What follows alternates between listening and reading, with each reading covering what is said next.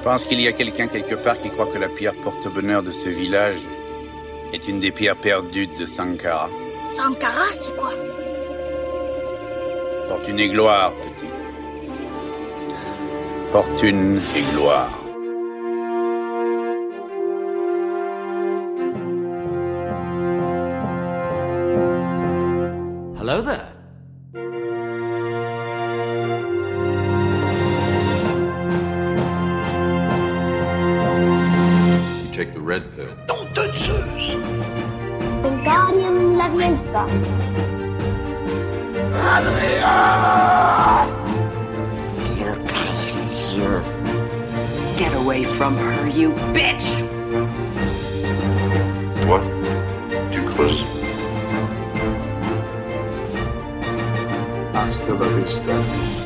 Salut mes petits aventuriers du lundi et bienvenue dans La Saga, le podcast à la gloire de Kali, déesse de la destruction. Kalima Je suis. Sofiane et je suis. euh, je me remets d'une rage dedans. Voilà, c'est tout ce que j'ai à dire. C'est Et déjà, avec c'est pas mal. Et avec moi, comme toujours, Zoltan Bonsoir à tous, bonjour à tous, ça dépend à quelle heure vous écoutez ce podcast même merveilleux. Alors cette semaine, on continue à fouetter la saga Indiana Jones avec le deuxième volet. Indiana Jones et le Temple maudit. Et pour nous accompagner cette semaine, il nous avait rejoint pour Rocky 4 et vous le connaissez pour son boulot du côté de Nanarland. Pour une fois, on l'invite pour un bon film. Re-bienvenue Fab Gordon. Merci, merci tellement. Je m'étais vraiment dit, ils vont m'inviter pour le 4, c'est salaud. Et en fait, non, vous m'invitez pour le 2 et je suis tellement honoré. Mais vraiment, merci. Je suis Pour content le, d'être là. 4, pour le 4, normalement, on a quelqu'un qui va défendre le film. Ça pourrait être euh, intéressant. Tu l'as trouvé, tu as trouvé cette personne. Eh oui. Eh Même oui. les criminels de guerre ont droit à des avocats, je veux dire, ont droit à une défense. Et enfin, bah, il commence à faire partie des meubles, on n'a pas besoin de le présenter. Coucou- Nico Pratt. Salut, comment ça va? Alors tous les deux, vous m'avez dit quand euh, j'avais posé la question quelle est votre saga préférée, euh, bah, Indiana Jones était revenu. euh, et euh, surtout, Oui. vous aviez envie de parler de ce film en particulier, euh, si je me trompe pas. Euh, Bah, moi, en tout cas, c'est le mon préféré des, des 4, ça c'est sûr. Pareil, Je exactement. me suis posé pareil. la question, hein, vraiment. Je me suis dit, mais est-ce que franchement, il n'y a pas. Alors, il y, y a eu un peu match, euh, mais euh, non, franchement, je pense que celui-là est, est du très très court de tête, euh, le meilleur des, des 4. Le- Et je- le- euh, juste en dessous, tu mettrais lequel du coup? Le premier. Quoi ton classement? Le premier? Ouais. Moi, c'est 2, 1, 3, 4. 2, 1, coup, 3, 4. Ouais. Moi, personnellement, mon classement, c'est en effet, c'est 2, 3, 1, 4. Ouais. on, fait, Ah. déjà- on fait déjà les classements, les gars. Mais en Ils fait, seront j'ai pas là après, ils l'impr- pas là après. euh.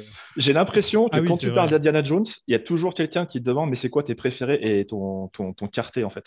Mais globalement, chaque saga, hein, il y a suite. toujours quelqu'un pour te Ouais, demander c'est vrai. euh, c'est quoi le meilleur et le- pire. Quoi. James Bond, c'est un peu saoulant quand on te demande, mais Ah ouais, tu m'étonnes. c'est clair. Fais un classement, vas-y. non, après, ça devient vraiment intéressant sur genre l'émission Impossible. Parce que là, tu peux vraiment rentrer dans, la- dans des débats. Autant Indiana Jones, le 4 est toujours dernier. Et les deux Ouais. Voilà. Et après, euh, bon, on Ah, peut mais- débattre. Mission c'est vrai que Mission Impossible, il y a Impossible, le premier, il y a les autres. Bah, Non, et- non, non, mais c'est Mission intéressant, ouais, Impossible, je suis le, d'accord. deuxième, le deuxième est toujours dernier, quasiment, à chaque fois. souvent, oui, toujours, toujours. Euh, Et le, troisième est rarement bien haut, mais après, euh, entre le 1, 4, 5, euh, 6, oui, 6, c'est- ça peut donner des choses intéressantes. Mais c'est assez drôle, euh, ce film, c'est que il a été assez détesté par la critique, même par certains fans qui l'ont pas bien, qui l'ont pas aimé. Et c'est avec le temps qu'il y a eu vraiment, Ouais. euh, qui, qui- que, que les gens se sont mis vraiment à l'apprécier. Et donc j'allais dire que ce film était mal aimé, mais quand j'ai fait un sondage là, sur Non. Twitter, euh, il a fini deuxième sur les quatre. Alors, David, euh, The Film Talker, qui a participé au podcast sur la saga Retour au futur, a dit la bonne phrase. Il a dit c'est le c'est pas le c'est c'est le plus défendu de la saga en fait. Voilà, que parce euh, qu'il c'est- a besoin d'être défendu en fait. C'est peut-être ça le C'est truc. ça, c'est peut-être Ouais. le, c'est c'est celui que Oui. les gens considèrent, considèrent souvent comme le, le- c'est pas le, le plus aimé, mais par contre c'est le plus défendu. Et c'est juste, je pense que c'est pas juste que justement la plupart des gens qui le, qui le défoncent, euh, je pense que c'est sur des mauvais critères qui fait que ceux qui l'aiment le défendent encore plus ardemment. quoi. Pour moi, c'est un film, en plus, c'est un film qui a vraiment cartonné hein, euh, quand il est sorti. Un peu moins, un peu moins que que le le un, peu moins que Un le peu moins que premier. le 1, mais voilà, enfin, si vraiment tous les gens avaient tant détesté que ça, ça serait vraiment un diamélé. Moi, je trouve que c'est. bon, après, on en reviendra, mais c'est souvent, j'ai remarqué aussi que les gens, parmi les trois premiers, ceux qui préfèrent, c'est ceux que c'est l'épisode qu'ils ont vu étant enfant. Enfin, du moins, le premier épisode qu'ils ont vu. Et du coup, je voulais demander à Nico, je, je prends un peu la main deux secondes, euh, je suis désolé, euh, Sofiane, mais Nico, le premier Indiana Jones que tu as vu, du coup, c'est quoi? C'est le 3, du coup, je parie? Non, c'est le Temple maudit. Ah, d'accord, ok. Bon, voilà. Beaucoup, beaucoup, beaucoup trop jeune. Euh, j'ai Ah, un, j'ai un oui. souvenir de VHS D'accord.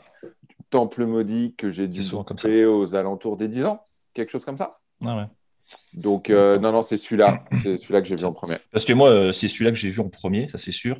Euh, Moi et aussi, du je coup, il y, a, il y a une petite. Alors, c'est pour ça que je m'étais vraiment posé la question entre 1 et le 2 en disant, ouais, mais est-ce que c'est pas un côté un peu subjectif qui fait que tu l'as vu quand tu étais, quand tu étais entre guillemets entre l'enfance et l'adolescence qui fait que.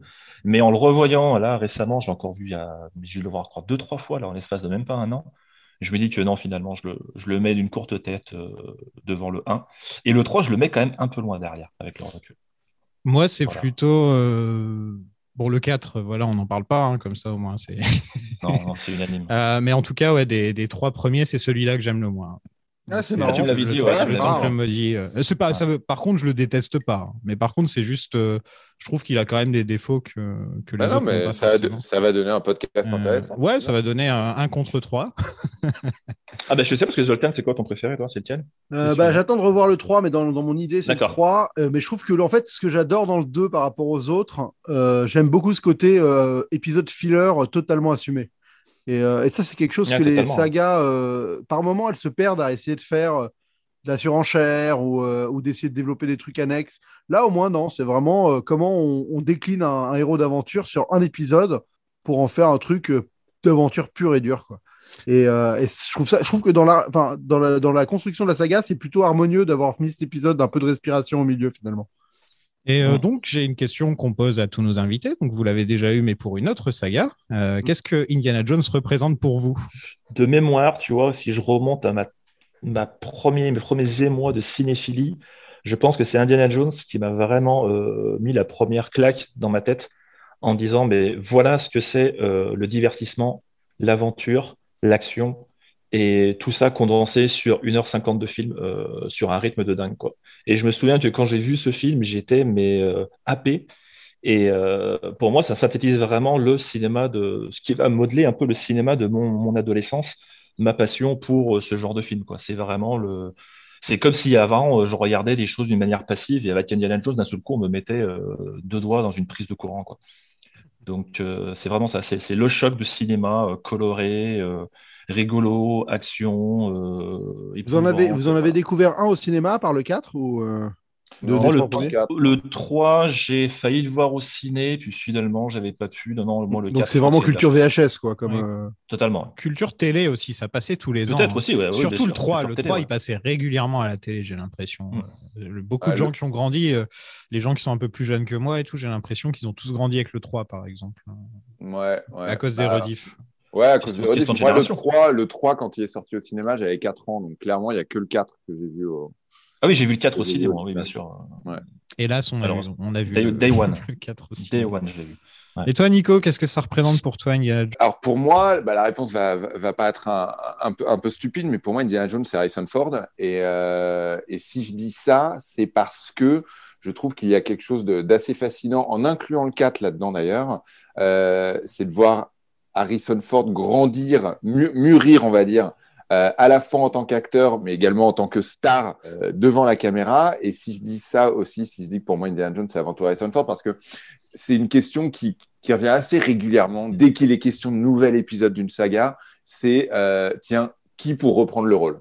Et c'est une question qui se pose, qui s'est posée au sujet de Tom Cruise, par exemple, dans Mission Impossible. C'est une question qui s'est posée au sujet de beaucoup de monde. À ma connaissance, il y a vraiment, il y a réellement que la saga des James Bond qui a réussi à, à- à perdurer en adoptant, justement, en faisant de ce changement de trait, de ce changement d'acteur, une vraie, euh, une vraie marque. Et là, il y a un nouvel Indiana Jones qui est en préparation. euh, et du coup, reviennent les articles qui, pour reprendre euh, le chapeau et le fouet, alors le nom de Chris Pratt Chris revient Pratt, euh, plus ce, souvent ce- que les ce autres. serait pas possible. Quoi. ce serait Mais, pas mais en fait, en fait, et en fait, Nico Pratt, peut-être, mais Chris Pratt. non. Éventuellement, éventuellement. Non, mais en fait, pour moi, c'est l'exemple type et le 4 l'a prouvé. Le 4 que, encore une fois, moi, dès que tout le monde déteste, j'ai envie de défendre, mais le 4 qui est évidemment un, un épisode de trop, mais en fait, qui, c'est- l'exemple même de la saga qui devrait mourir, en fait, qui devrait juste s'éteindre. Peut-être qu'il faut juste lui foutre la paix parce que ça devient gênant de voir. Harrison Ford, là, il a plus de 80 ans, donc ça a commencé à devenir gênant. Et peut-être qu'il faut juste se dire que, bon, bah, Indiana Jones a fait son temps et passé à autre chose. Je vois pas quiconque rep- reprendre parce que, au final, on aura l'occasion d'en parler, mais je trouve que le personnage d'Indiana Jones en soi est globalement assez creux. Sauf dans le 2. Et justement, je trouve que du coup, c'est vraiment la personnalité, le physique, le charisme d'Harrison Ford qui lui donne toute son attirance. Et donc, euh, et donc voilà, réponse beaucoup trop longue pour une question qui pas- est t'es- très courte. T'es pas Mais- fan de, de Tom Selleck alors euh, Non. Pas des masses. Non, non, non. Non, après, on saura- après ça fait On pourrait refaire le film 15 000 fois sur Oui. des what if, quoi. Ça, ça, ça fait partie des histoires. Ça, pour le coup, par contre, j'adore. C'est comme, euh, c'est comme euh, Retour vers le futur. Retour vers le futur. Eric Stoltz à la pla- en Marty McFly. Enfin, Ou voilà. Aragorn, Et qui devait être joué par je sais plus trop Voilà, qui à la base. euh. Exactement. Aragorn, c'était euh, Scott Townsend. Ouais. Mais euh, voilà. Ça, oui, ça, pour le coup, ce sont des histoires qui m'intriguent, mais parce que personne, du coup, n'a envie de vérifier, et du coup, personne ne dit, tiens, faisons un, faisons un film avec un autre acteur. Quoi. Donc nous sommes en 1983 et l'ami George euh, vient de mettre Star Wars derrière lui pour de bon. hein. Il a dit ça y est, c'est fini, j'en ferai plus jamais aucun après le retour du Jedi. Et il a tenu parole. Il a tenu parole, hein, n'est-ce pas? Et, euh, et Spielberg, lui, de son côté, il a fait un petit film qui s'appelle E.T. Donc euh, ça va, quoi. Depuis le premier indie, en gros, il a fait ça. Et il faut savoir que lorsqu'il lui a proposé le premier indie, George Lucas avait prévenu Spielberg si tu fais un film, tu dois faire une trilogie. c'est euh, Ouais, ouais, en mitonnant qu'il avait euh, tout prévu. qu'il avait tout prévu. Voilà, il a dit j'ai trois tout. idées en tête, sauf qu'en fait il en avait qu'une. voilà, il avait le premier film et c'est tout. Et ça c'est classique George Lucas quoi. Enfin, tu peux pas faire plus George Lucas que ça. quoi. Qu'est-ce que vous pensez de George d'ailleurs vous les gars? Situation Respect pour la carrière. Ouais, du bon, je dis bon, voilà. Est-ce que lui, vraiment, il est content de ce qu'il a fait? Je pense que financièrement, oui. Après, l'héritage qu'il va laisser, je pense qu'il est quand même plutôt pas mal tout compte fait. Enfin, moi, je suis pas spécialement un anti-Lucas. Peut-être parce que aussi, je suis assez hermétique à toute la, la saga Star Wars. Faut dire ce qui est. Ça, euh, aide à pas être trop. euh, Voilà, dire, je suis pas trop impliqué émotionnellement. C'est con parce que moi, quand tu dis Lucas Art, j'ai. là, parce tu que penses je- à Monkey Island, quoi. Voilà, mais c'est exactement ça. C'est peut-être que je suis un petit, un petit geek, quand même, un gros geek même. euh, et du coup, ouais, c'est c'est tout la, la branche euh, ILM, euh, Lucas Game, ce genre de choses. Il y a eu des de très choses, bons jeux Indiana Jones à l'époque, des point and click avant Mais euh, oui, Monkey. Island Ah ouais, d'ailleurs. C'était euh, Tout à fait. ouais. Ouais, C'est les c'est Loom. ça qui a inspiré ensuite Monkey Island Loom, d'ailleurs. euh, Avec le moteur de Doom, de Doom, là, ouais. hein, de, de Dune, hein, ça, c'était les mêmes. euh, Ouais, pas Doom. hein. Non, Dune, Non, pardon. c'est les noms. C'est Doom euh, avec un fouet, tu vois. Non, non, c'est les point and click à la Monkey Island. Bah, le Ouais, Derb, le point euh, and click. est- Ouais, ouais, mais c'est vrai qu'on n'a pas trop parlé des jeux vidéo. Je pensais le faire de dans épisode. Indiana Jones, Exactement. c'est ça. l'Atlantide, c'est un, C'est ça. c'est un- c'est un chef-d'œuvre. hein. Et un des tout premiers jeux Lego aussi. Les jeux Lego, Ouais. c'était Indiana Vraiment. Jones. Et il était franchement sympa aussi. Il faisait, tout, il faisait les trois films. euh. Et là, apparemment, c'est Bethesda qui est en train de, pro- de, de préparer un jeu là en ce moment, euh, Indiana Oui. Jones. euh, Mm. Donc, à Ils suivre. ont, ils ont fait une espèce de trailer, ouais. À Bethesda, c'est ceux qui font les Batman? Euh, Ah non, euh, non. Bethesda, c'est ceux qui avaient fait tout ce qui était les Mass Effect à une époque. Ouais, les crois, Mass Effect, je crois que c'est ça. Entre D'accord. autres. Pas mal, quoi. Ça, euh, peut, ça peut être bien. Quoi. C'est aussi Fallout, par contre, donc faut être prudent. Ah oui, oui, merde. peu ça, ouais. Bon, ils n'ont pas une super réputation dans le jeu- du jeu vidéo. Donc Spielberg et Lucas venaient tous les deux de traverser des divorces et des séparations et ils n'étaient pas de bonne humeur. Et donc ils ont décidé de mettre ça dans leur film. et Lucas décide aussi de suivre le chemin de Star Wars avec un second volet plus dark que le premier. Et Spielberg s'inquiète d'ailleurs un peu parce que c'était un peu contre sa nature à l'époque, parce qu'il a, il a fait que des films gentils, euh, Spielberg jusque-là. D'ailleurs presque sur toute sa carrière. Le Temple maudit il sort un peu du lot quand même euh, au niveau gore et tout. Ouais, ouais, bah après, on parlera des films sur l'Holocauste, mais. euh, Oui, mais non, non, mais je veux dire dans ces films... euh, Non, c'est sûr, mais, mais, mais tu sens qu'il y a déjà un peu de Sur ça. a- c'est pas, a- du, pas gore, il n'y a pas des. Enfin, Non, pas mais un- euh, par exemple, Soldat Ryan, c'est vrai qu'il Oui, oui, aller, Soldat quoi. Ryan, oui, quand même. ouais. Mais, mais en fait, tu te rends compte qu'il a quand même ça, il est capable de ça, quoi. Et, et- et c'est vrai que ce film, ça fait un peu. bah, je pense qu'il a réussi à trouver de quoi alim- alimenter ce truc, justement, en allant pe- peut-être chercher un peu dans, là-dedans, hein, parce que il y a, il y a- il y a un peu de. Enfin, mine de rien, il y a un peu des réminiscences avec, euh, avec un côté un peu nazi, euh, torture, euh, enfants euh, qui se font fouetter. euh. Ouais, je sais pas, je sais pas si. euh, je crois que tout ça, c'est l'idée de Lucas. hein. Euh, C'est si- possible, Si je me trompe bon. pas. Euh, En tout cas, je sais que Spielberg, la- là, au niveau de l'écriture, il a pas mis grand chose dans le film au niveau de l'écriture. De toute façon, Non, Spielberg, euh, c'est pas vraiment le mec qui écrit énormément. Quoi, Non, pour le coup, enfin, ce qu'il a. écrit à six mains comme film. hein. Ouais. Ouais, non, mais ce, qui, ce, qui, ce qui est dit, c'est qu'il a surtout euh, réécrit en fait les, tout ce qui est les séquences d'action euh, pendant le tournage, qu'il n'avait pas tant storyboardé que ça, à l'inverse du premier, pour euh, justement réajuster en cours de route en y rajoutant de l'humour. Et des fois, c'est un peu chelou d'ailleurs, je trouve. Euh, voilà, pour y ajouter de l'humour, euh, pour pallier un peu au côté super dark qu'ils avaient euh, bah, sur le... qui, qui était vraiment là à l'écriture. Donc, euh, donc ça crée un truc un peu étrange par moment. Il disait en interview, effectivement, ouais, qu'il s'était accordé de- une marge de- de- d'improvisation au fur et à mesure, de moins de storyboardé, parce que le premier était super storyboardé, euh, le premier Indiana Jones, euh, tellement que du coup, ils avaient même fini plus tôt le tournage, je crois, à l'époque. Ouais. Euh, La qui semaine avant. un truc Ouais. Et là, et du coup, il s'était dit, bon, on va prendre un peu plus de, de temps, enfin, pas plus de temps, mais en gros, il s'était dit, effectivement, il se permettait de- de- d'improviser pour, notamment, et tu avais raison, d'atténuer le côté un peu sombre euh, du film. Ouais, mais c'est sur des trucs Et- bizarres. hein. Enfin, moi, je pense au plan du, du garde qui se prend un marteau au moment sur la gueule, par exemple.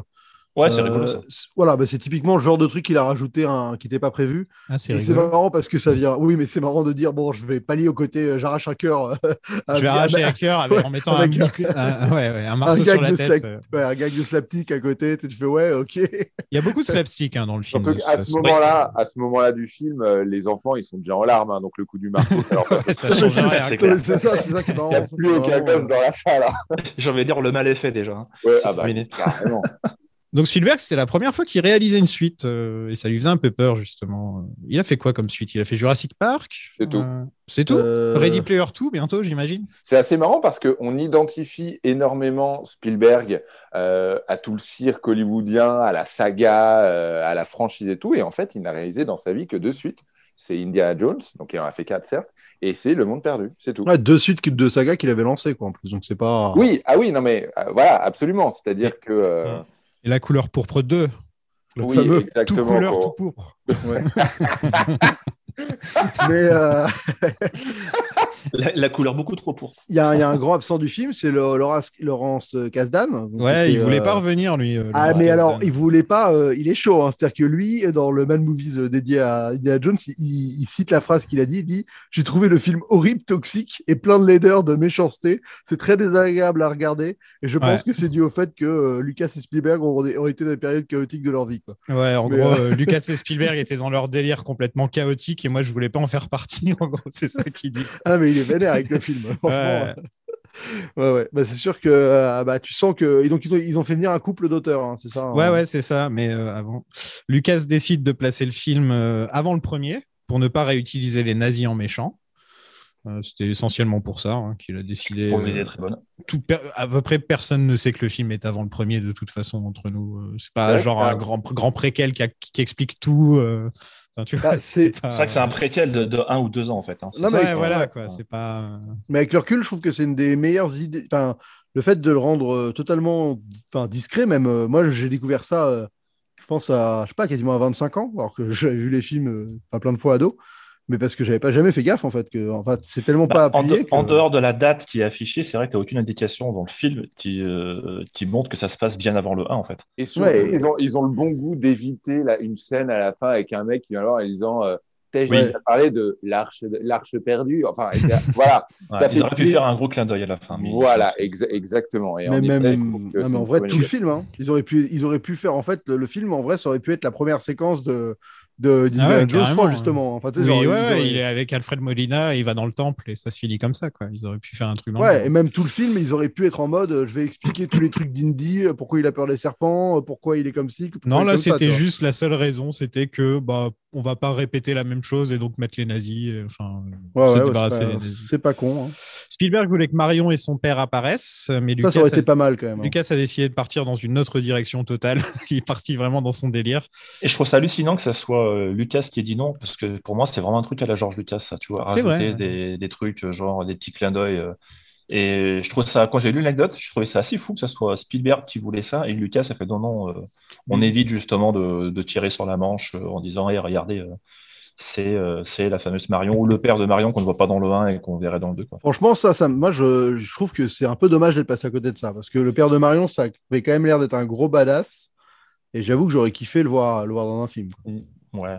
Mais en fait, marrant. le 2, quand tu regardes, c'est vraiment un truc complètement indépendant des trois autres. hein. Ah ouais, c'est de- euh, bah, c'est un filler. Ah, c'est un standalone. Ouais, C'est Ouais, vrai, Ouais. c'est vraiment le standalone. Voilà, c'est vraiment le, le truc d'à côté. euh, et que c'est pour ça qu'après tu reviens sur le 3 et le 4 sur une intrigue un peu plus, euh, un peu plus propre à l'ADN, hein, donc des, des nazis, euh, des, euh, des artefacts euh, de, de religion judéo-chrétienne, ce genre de choses.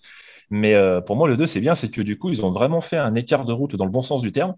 Euh, ils ont pris un chemin de campagne, mais c'est vraiment le chemin de campagne super clean, quoi. C'est euh, Kevin Feige du MCU qui dit tout le temps euh, tout est connecté à chaque fois. C'est ça sa phrase. Sauf que c'est plus Ouais. ou moins George Lucas qui a inventé ça. hein. Quand tu regardes la prélogie et que tu apprends que c'est C3PO qui a été créé par Dark Vador, etc. Enfin, le mec, il adore faire ça, quoi. Donc c'est vrai que c'est bizarre, comme tu le dis, qu'il ait pas, euh, qu'il ait dit non, quoi. Je Et- crois que c'est parce qu'il avait vraiment son idée de. En Oui. fait, il voulait faire ça dans un château hanté à l'origine. En Ouais. Écosse? Euh, voilà, en Écosse. Et euh, en fait, euh, Spielberg venait de faire Poltergeist, il venait de produire Poltergeist, et il a dit, oh, je vais pas encore faire un truc avec des fantômes, et donc il a décidé de faire ça dans un temple maudit. euh, voilà. Ouais, ils avaient appelé ça The Temple of Death. Et euh, Spielberg, il a fait on peut pas changer de death, quand même, ça va faire un peu. euh, on peut pas changer, ouais, c'est un peu lugubre. Et le Temple film, of Dead Children. le film Ouais, devait ça, ouais. démarrer avec une course-poursuite en moto sur la Grande Muraille de Chine, mais euh, les Chinois ont refusé. C'est dommage, hein, ça aurait été super cool, ça. Ouais. Course-poursuite en moto. À la fois, ça donnait une scène intéressante aussi, donc bon.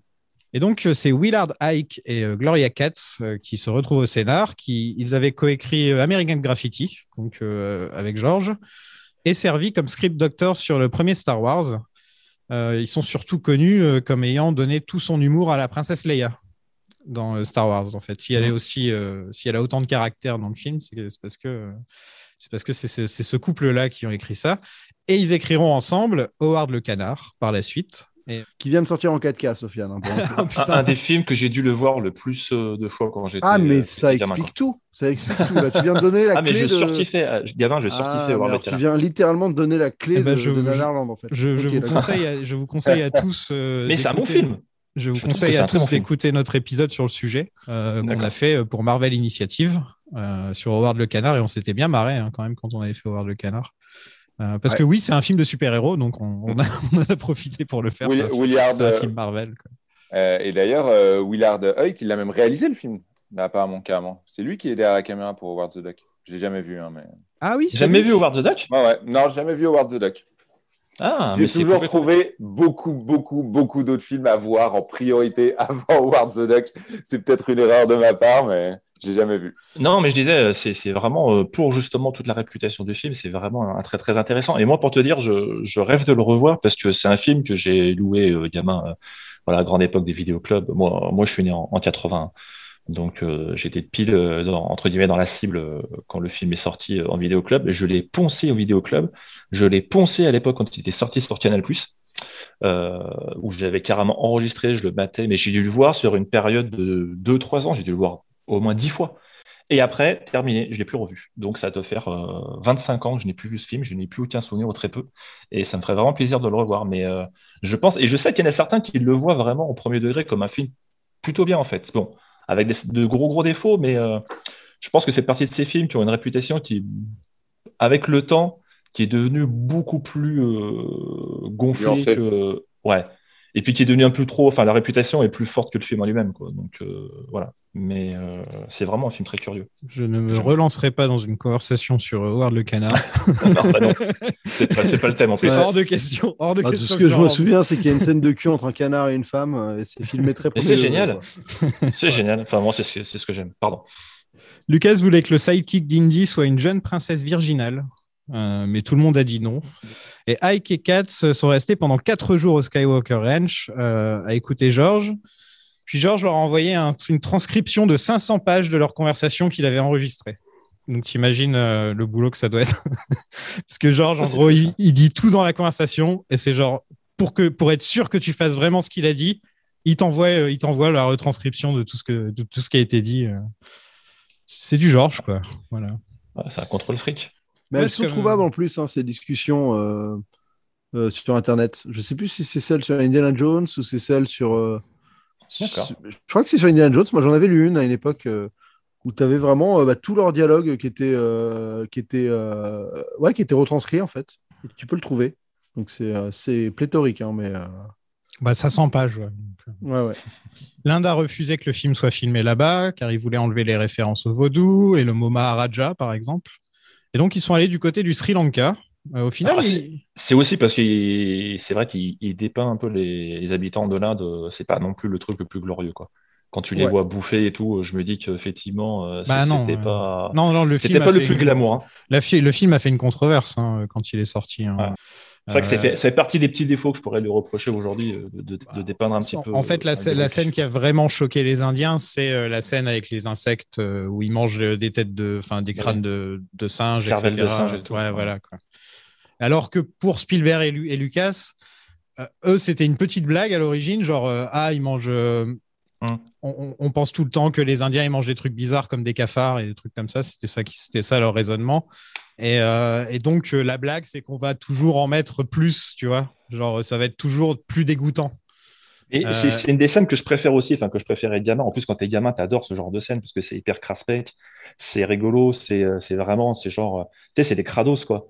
Tu vois, euh, ces vignettes qu'on collectionnait quand on était gamin, euh, des trucs hyper dégueulasses. Et, euh, C'est Et dégueu les Kratos, putain. ouais, c'est dégueu les Ah ouais, crados. Mais quand ah ouais. t'es quand t'es quand t'es gamin, tu tu tu t'en fous, tu trouves ça génial. C'est c'est vraiment de l'humour. euh, Ouais, c'est fascinant Et, euh, même, parce que ouais, t'es un c'est peu fascinant, gore, enfantin, quoi. Et, euh, et je trouve ça génial parce que du coup, c'est une des scènes les plus mémorables. Il y en a beaucoup quand même dans ce film, hein, des, des scènes euh, qu'on qu'on- qu'on retient et, avec le temps.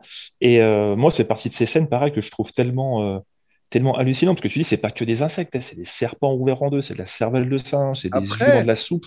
Après, il y a Et- un truc, euh, il y a un truc que je trouve quand même un peu, euh, un, un peu risible, c'est-à-dire que, et ça fonctionne d'ailleurs encore aujourd'hui, c'est-à-dire que si dans un film on voit, en l'occurrence celui-ci, on voit aller cinq Indiens manger des têtes de singe et manger des Ouais. serpents, d'un seul coup, tout un pays va, va crier au racisme en mode les Indiens ne font pas ça. Mais en fait, ils sont pas en train de dire que les Indiens se nourrissent comme ça. Ils sont en train de dire que ces cinq-là autour de la table, qui sont Ouais. en plus euh, très clairement euh, Des adorateurs de Kali des qui sacrifient des adorateurs. enfants. Un Exactement, moment, euh, exactement. Ces gens-là se nourrissent comme ça. Et c'est vrai, et c'est vrai que c'est, c'est, c'est, c'est, c'est, c'est- c'est un mécanisme qui fonctionne finalement encore aujourd'hui. C'est-à-dire qu'on va voir un film avec un, un, un terroriste euh, musulman, par exemple, je, je- Mm. voilà, et d'un seul coup, il va y avoir une levée de bouclier en mode ah bah d'accord, tous les terroristes sont musulmans. Sauf que le film justement ne dit pas du tout ça.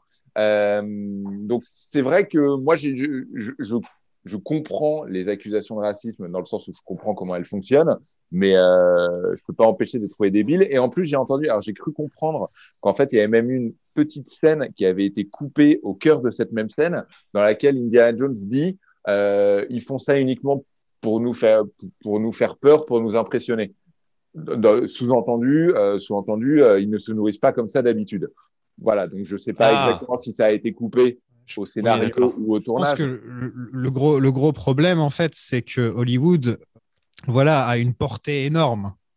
Et donc, le peu de Bien sûr. où ton peuple est représenté, tu veux qu'il soit un peu bien représenté, tu vois. Bien sûr. Et si à chaque fois, ils te montrent des trucs bizarres avec des têtes de singe, t'es en droit d'être un peu vénère au bout d'un moment. Sauf qu'au final, sauf qu'au final, la majorité des Indiens de ce film sont finalement. Ah non, non, ouais, carrément. hein, c'est- représentés. Mais, mais Donc, tu vois, c'est c'est juste que C'est une question d'image et de ce que tu choisis de ce que tu choisis de dénoncer c'est juste le, le pouvoir d'Hollywood que après, dans le monde entier, il y a des gens qui vont se dire ah en Inde ils mangent des têtes de singe. On est- Alors ça, on est bien d'accord. Après, Oui, c'est vrai que- qu'après, t'as vite fait d'en faire une référence totale. Voilà, voilà, c'est ça le problème. Tu vois, c'est comme euh, ça, Pépé ça- le putois, euh, c'est un violeur, il est français, donc on est tous comme ça, tu vois. Non, mais Euh, c'est ça. Après, moi, je trouve que s'il y avait vraiment, et encore une fois, je trouve pas que ce soit un problème puisque c'est un cliché de cinéma. Je trouve que si vraiment on devait débattre de quelque chose, ce serait plutôt le cliché du white savior, euh, Ah oui, oui, oui. blanc qui, Ouais, euh, voilà, Ouais, du le- village indien qui le ne petit peut rien village faire à la fin, euh. Oui, oui. Ça, à la rigueur, sauf que, alors déjà, on est au début des années 80, donc les mentalités n'étaient pas les mêmes. Et puis, on aura sans doute l'occasion euh, d'en parler. Indiana Jones, c'est, ça vient d'une inspiration clairement pulp. C'est euh, les romans d'aventure euh, du début du siècle dernier. Ah, c'est comme Bond, c'est impérialiste hein, au final, quoi. Oui, voilà, c'est ça. Ouais. Et il ne s'agit même pas à ce niveau-là de dire est-ce que c'est bien ou est-ce que, ou est-ce que c'est mal? C'est, c'est, c'est, euh, c'est, un, c'est un, un cliché, un schéma en soi qui existe. Puis c'est une question qui se posait absolument pas à l'époque. Euh, Aujourd'hui, s'il le tournait en dit. 2020, il, il le ferait probablement différemment. Et Ouais, a raison d'ailleurs. Et raison le, et le- et le Mais personnage féminin n'existerait pas, et le personnage de 2001, il serait réécrit. Je pense qu'il y aurait mais beaucoup de choses voilà, qui seraient mais différentes. Quoi. 2001, par exemple, le sidekick d'Indiana Jones, c'est 2001. Est-ce que c'est raciste parce que euh, bah, il a son qu'il petit fait du accent, il fait karaté. des petites blagues, il fait du karaté C'est surtout Ou ça. est-ce que, ou est-ce que, kung-fu, du euh, kung-fu plutôt. ou est-ce Kung-fu, que c'est, ou est-ce que c'est euh, une belle preuve de représentation puisque bah il, il aide à sauver le village aux côtés d'Indiana Jones. Ah, Ah, c'est marrant parce que dans ce film. moi je pensais que j'allais tomber sur un... enfin j'allais être outré par le côté raciste du personnage et tout. Et alors je, je l'avais découvert qu'en VF et je trouve que déjà en VO il y a beaucoup moins ce côté accent euh, un peu euh, un peu faux accent de mec qui parle pas bien anglais. Parce qu'en français, c'est vraiment un gars qui force l'accent asiatique. Quoi. Enfin, Ouais, et- c'est- et et j'avoue que ça passe ce Dr. genre de. Jones Ouais, ça, ça passe beaucoup Ouais. moins bien. Si Là, ça se trouve, c'est même un adulte, quoi, qu'on Ouais, vérifie. voilà, c'est possible. En VO, ouais. c'est vraiment un gamin qui a un Ouais. accent et il est comme ça. Voilà. Enfin, Et c'est son déjà, accent. je, quoi. je trouvais que ça passait beaucoup mieux déjà. Et après, le perso, il est ultra positif. Enfin, je veux dire, euh, y a un moment où euh, qu'est-ce que tu vas reprocher En effet, Ah, bah, c'est le Robin, c'est le quoi, Robin mais, de euh, son de son Batman quoi en fait. Et Ouais, puis, voilà. Le, le- le cliché s'arrête uniquement à une, justement. En plus, c'est là où c'est- c'est c'est pas si visible que ça. C'est une scène. Encore, tu vois, tu dors quelques secondes et je crois qu'en arrière-plan où tu vois mettre deux, trois coups de pied. Mais sinon, Ah, c'est un plan où il donne trois coups de voilà. pied. Voilà, ouais. Sinon, il n'est pas du tout, euh, si tu veux. d'ailleurs, du c'est des euh, mecs d'un mètre représenté par ça, quoi. 90. C'est des mecs d'un mètre 90, 90 kilos. Et lui, il est là, il met ses petits coups de pied et il tombe, ça me fait rire à chaque fois. pour info, le doubleur français de 2001 s'appelle Jackie Berger et il avait 40 ans au moment de la sortie. Voilà. Ah, mais ça. Voilà. Donc Ça, le, le problème venait clairement de par là. Quoi. Il vient de Et avec Bruxelles. 40 et- balais, euh. Il vient de Bruxelles. Et pour les accents il savait à qui ils avaient affaire puisqu'il a également fait du doublage dans Dragon Ball, Ken le survivant et Hunter x Hunter. Donc Ah, voilà, donc, donc, euh, en gros, toutes les séries où vraiment euh, on avait besoin de gros, gros clichés un peu, un peu Voilà. bah, mais c'est pour Et ça que j'avais vraiment, sou- j'avais vraiment un mauvais souvenir de ça. Et en VO, là, euh, bah, j'ai totalement passé outre ce problème-là. Et, euh, et le perso, il est. euh, D'ailleurs, j'ai regretté qu'en fait, qu'il l'ait pas fait revenir dans le 4 parce que je trouve que euh, finalement, la relation euh, un peu père-fils euh, la plus émouvante de la saga euh, pour Indy, c'est. Enfin, côté père Indy, c'est celui- c'est celle-là, quoi. Il, Indy le traite un peu comme de la merde pendant le film, hein, quand même. Oui, bah, ah, mais à la fois, il y a quand même un truc touchant. Oui, quoi, oui, tu sens que c'est. Mais bon, c'est Indy. Indy est très rarement drôle, sympathique avec les gens, j'ai l'impression, Indy, en général. scène- de toute façon. Il y a une scène très sympa, justement, où, enfin très sympa, où, euh, qui fait écho à une scène des, des Dents de la Mer, où euh, 2001 qui reprend les mêmes poses qu'Indiana Jones, en fait. euh, Ouais, exactement, ouais. On, en parlait dans, que- on en parlait dans le premier d'ailleurs, euh, justement. C'est Ouais. toi, Zoltan, qui en parlait. C'est hein, ça, ouais, ouais, bah il y avait euh, dans le premier, c'était euh, c'était qui qui faisait qui faisait le même geste? Bah c'était euh, euh, Molina. Molina, Molina, dans, la première scène. ouais. Ouais, et c'est un truc que Spielberg fait tout le temps. Et en effet, là, sauf que là, c'est un enfant.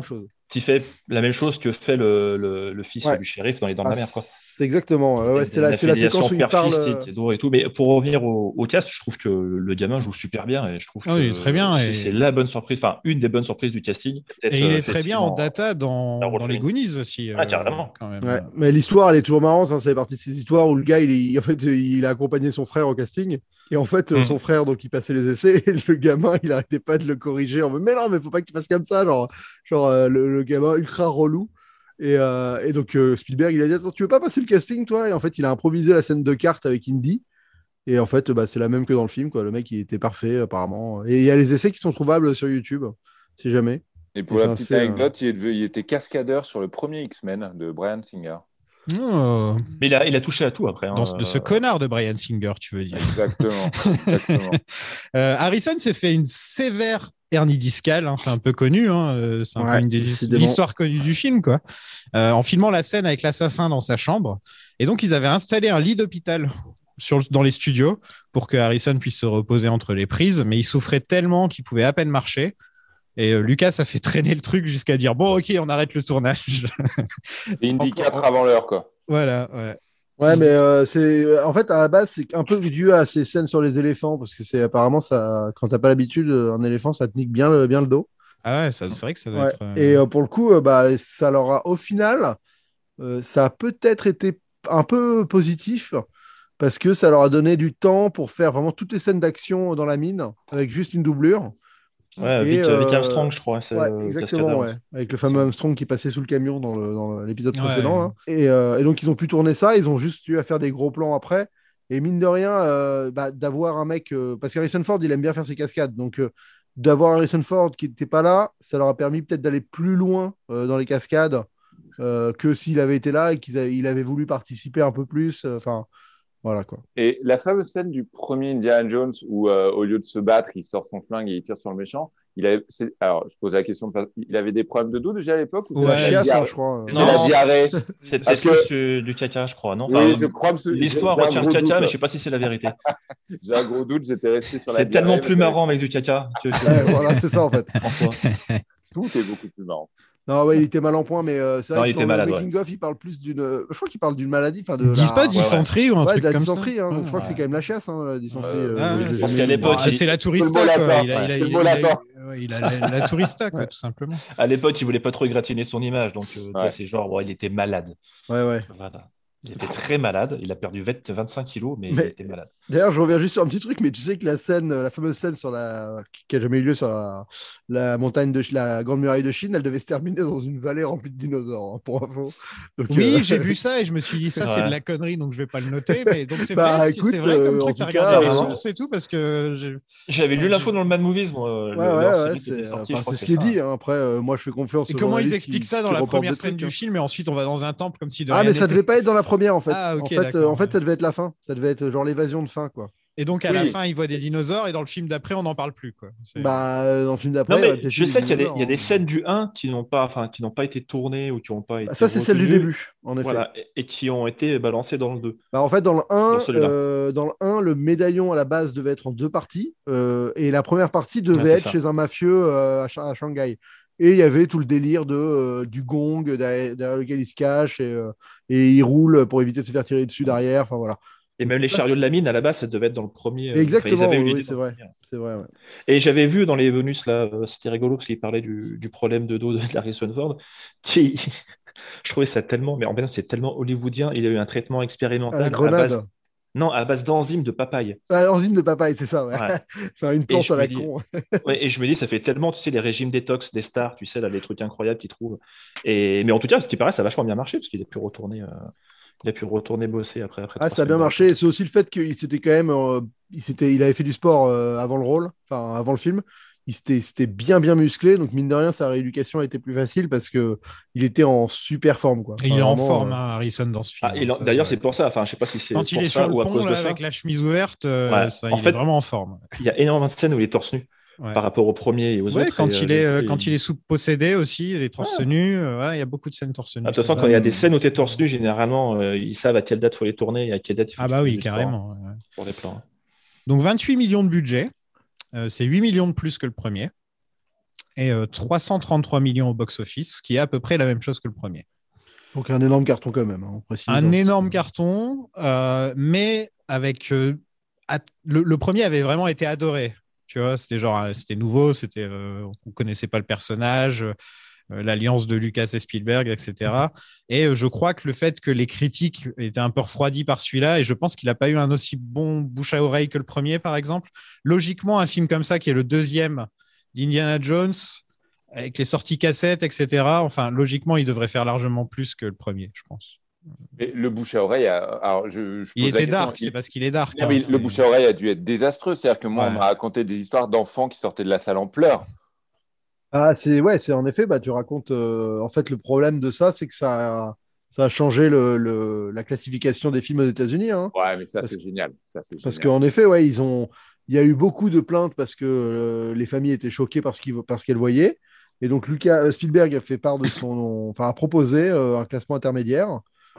euh, pour, euh, bah, pour euh, voilà parce que euh, entre eux donc le- l'histoire c'est que les États-Unis ils avaient que R et PG donc PG c'est les- tout le monde peut y aller et R c'est euh, les c'est C'est quoi, R? 17, c'est Moins de- 17 non accompagnés. Ouais, ouais, 17, ça, c'est 16, 17 plus de non 16, plus de accompagnés. 16, voilà, c'est ouais ça. et, et donc euh, En gros, ils n'avaient pas d'interdiction au moins de 12 ans. Voilà, c'est ça. Et donc, ils ont, ils ont créé le fameux, ce qu'on appelle le PG-13, qui est devenu la norme pour tout blockbuster euh, euh, à, à l'heure actuelle, enfin maintenant. C'est ça qui est assez, assez, assez dingue. C'est-à-dire que le même été, donc, il y a Spielberg qui domine le box-office avec Indiana Jones, mais aussi Gremlins, qui est l'autre film, pour le coup, qui a contribué au, au euh, Gremlins. Bah, Gremlins, produit- en fait, il va arriver produit. après. Et c'est ça le truc, ouais. C'est ça. Mais en gros, euh, voilà, le, les, Gremlins qui est en plus vendu euh, sur la foi d'un gizmo trop mignon, alors que c'est un film absolument dégueulasse. C'est un film d'horreur. ouais. C'est un film, c'est évidemment un film d'horreur.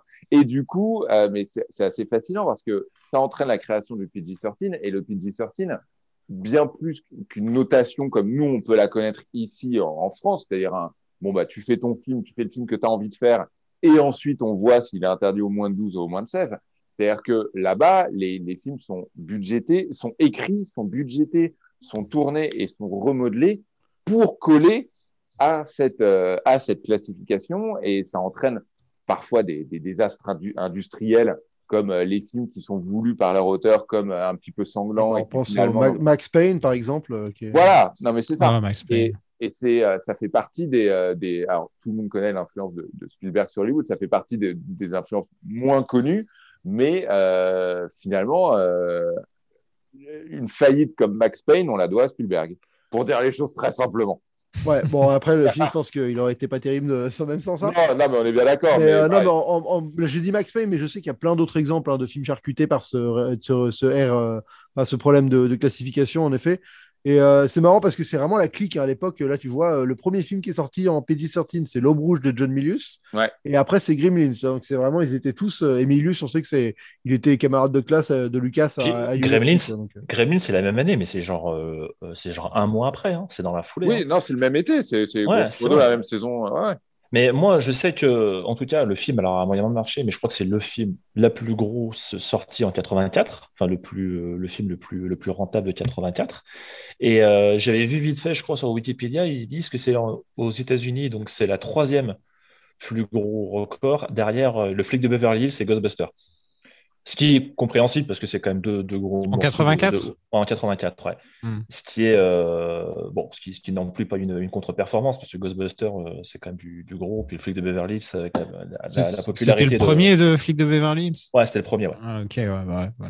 Et puis je crois que la même année, il y a, il y a Karate Kid qui sort aussi le même été. Enfin, il y a, il y a aussi, je pense, faut regarder aussi un peu du côté de la concurrence. Mais c'est vrai que là, de toute façon, on a changé d'époque un peu. hein, par... enfin, entre le premier et celui-là, il y a eu vraiment le, le premier à lancer. Enfin, tout est arrivé un peu en même temps, mais tu vois, on parlait de Rocky dans, dans les sagas précédentes. Rocky, c'est 79. Euh, non, 77. 77, euh, Ouais, so- 17. c'est 79, Mais à- c'est le 2. C'est ça, mais à partir de 79, ça devient des blockbusters, en fait. Et euh, quasiment. Et, et on est rentré dans l'ère du Non, blockbuster. dès qu'on est euh, dans les années 80. C'est quand ça, on passe voilà. au 3 euh, que ça devient. euh, mais en tout cas, euh, donc euh, là, 84, on est en plein dans cette ère-là où il y a des gros films qui sortent euh, en masse par rapport à ce qu'on a connu précédemment. Ouais. Et donc, euh, bah, forcément, Indiana Jones 2, c'est un gros morceau, mais en face, il y a d'autres trucs, quoi. Ouais, c'est Ouais, parce que là, parce je parlais de Ghostbusters et Karate Kid, mais tu avais des grosses comédies qui sortaient aussi, tu vois. C'était vraiment des trucs de. Enfin, gros, gros, gros, gros été, quoi. C'est parce que les, les, les blockbusters limite venaient d'être inventés, quoi, au final, quand on y réfléchit. Euh, Spielberg les avait inventés il n'y a pas très longtemps. Ouais. Et j'ai l'impression qu'on commençait à rentrer dans ce truc où euh, euh, tous les meilleurs films doivent sortir l'été. Tu vois, par Bah. exemple, à cette époque-là, c'était comme ça, quoi. C'était, il fallait que ça sorte l'été ou, ou, à, ou à Noël, quoi. C'était Euh, soit a- Noël, soit l'été. Je me rappelle, moi, d'un. Je sais plus qui c'est qui avait dit ça, un réalisateur français que j'avais vu dans un festival. euh, le nom va me revenir. Euh, je crois. Qui racontait une anecdote euh, sur William Friedkin quand il avait sorti The Sorcerer. Et il disait, quand il voyait les gens faire la queue devant Star Wars et en gros son film qui n'a pas du tout marché, il disait, bon, en gros, ça y est, on atteint vraiment euh, un, autre, euh, un, autre, euh, un autre Hollywood. hein. De toute façon, l'expression va me rester. Mais il disait, c'est là qu'il avait compris que, en fait, de cinéma pour adultes, on est passé pour un cinéma, d'un cinéma pour adolescents. Et, et c'est exactement ça, en fait. C'est vraiment la cible adolescente. C'est les mecs euh, qui, pour moi, ça correspond, tu vois, à tous ces gamins qui ont de l'argent de poche, qui vont au cinéma tout seuls, euh, sans les parents, qui n'ont pas besoin d'eux et qui vont se taper des trucs, euh, des Karate Kid, des Ghostbusters, des Conan, des Cannonball, tout plein de trucs. Et je pense que c'est un, un espèce de, de ressenti qu'ont très bien pigé les mecs du marketing et l'industrie du cinéma en disant que ces gamins ont du pognon à dépenser. euh, et du coup, on va faire des films pour eux, quoi. Et également, euh, les années 80, c'est euh, les années Ronald Reagan, qui est président de 80 à 89, et donc c'est euh, la toute puissance Amérique, Amérique, la toute puissante Amérique, pardon, Mm. une certaine forme d'impérialisme. C'est du soft power hein, sur, au niveau du, c'est du soft power et, et c'est la naissance des alors la naissance dire, des, des personnages tels qu'on l'imagine de Bruce Willis, Schwarzenegger, Stallone évidemment, voilà tout tout Chuck tout- Norris. tout concorde quoi, tout concorde. Bon, on passe au film? Oui. Allez. C'est parti.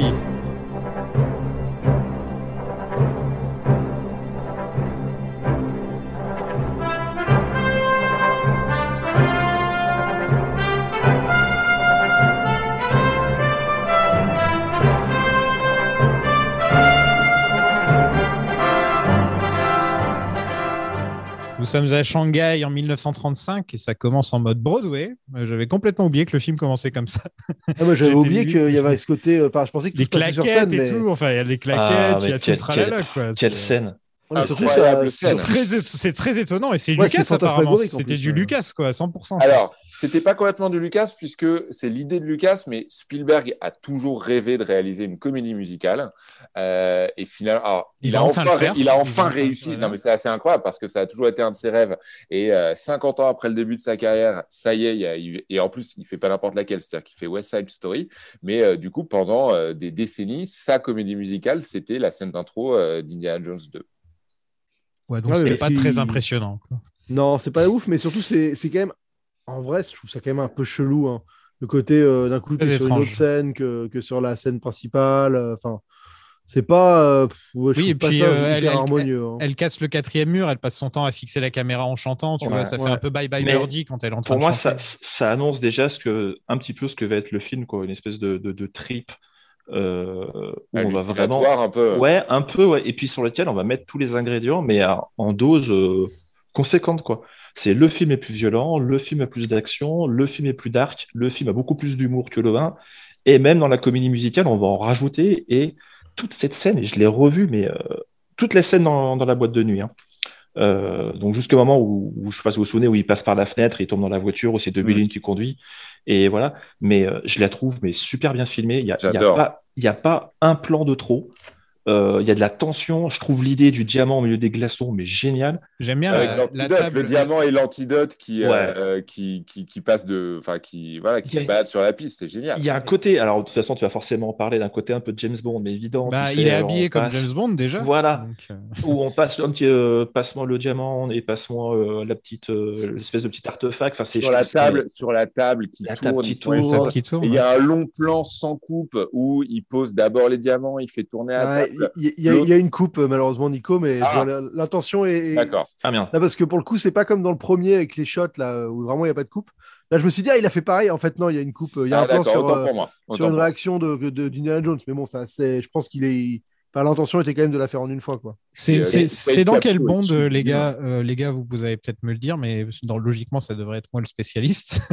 C'est ce que j'allais te dire. c'est dans quel c'est dans quel bond que Sean Connery est habillé exactement pareil avec la, la rose, etc. Enfin, il a il a Oh. le costume blanc. euh, c'est enfin c'est assez c'est quand même marrant qu'il fasse une référence. En tout cas, c'est sûr, c'est pas jamais plus en l'habillant en l'habillant exactement pareil, c'est pas jamais plus jamais non.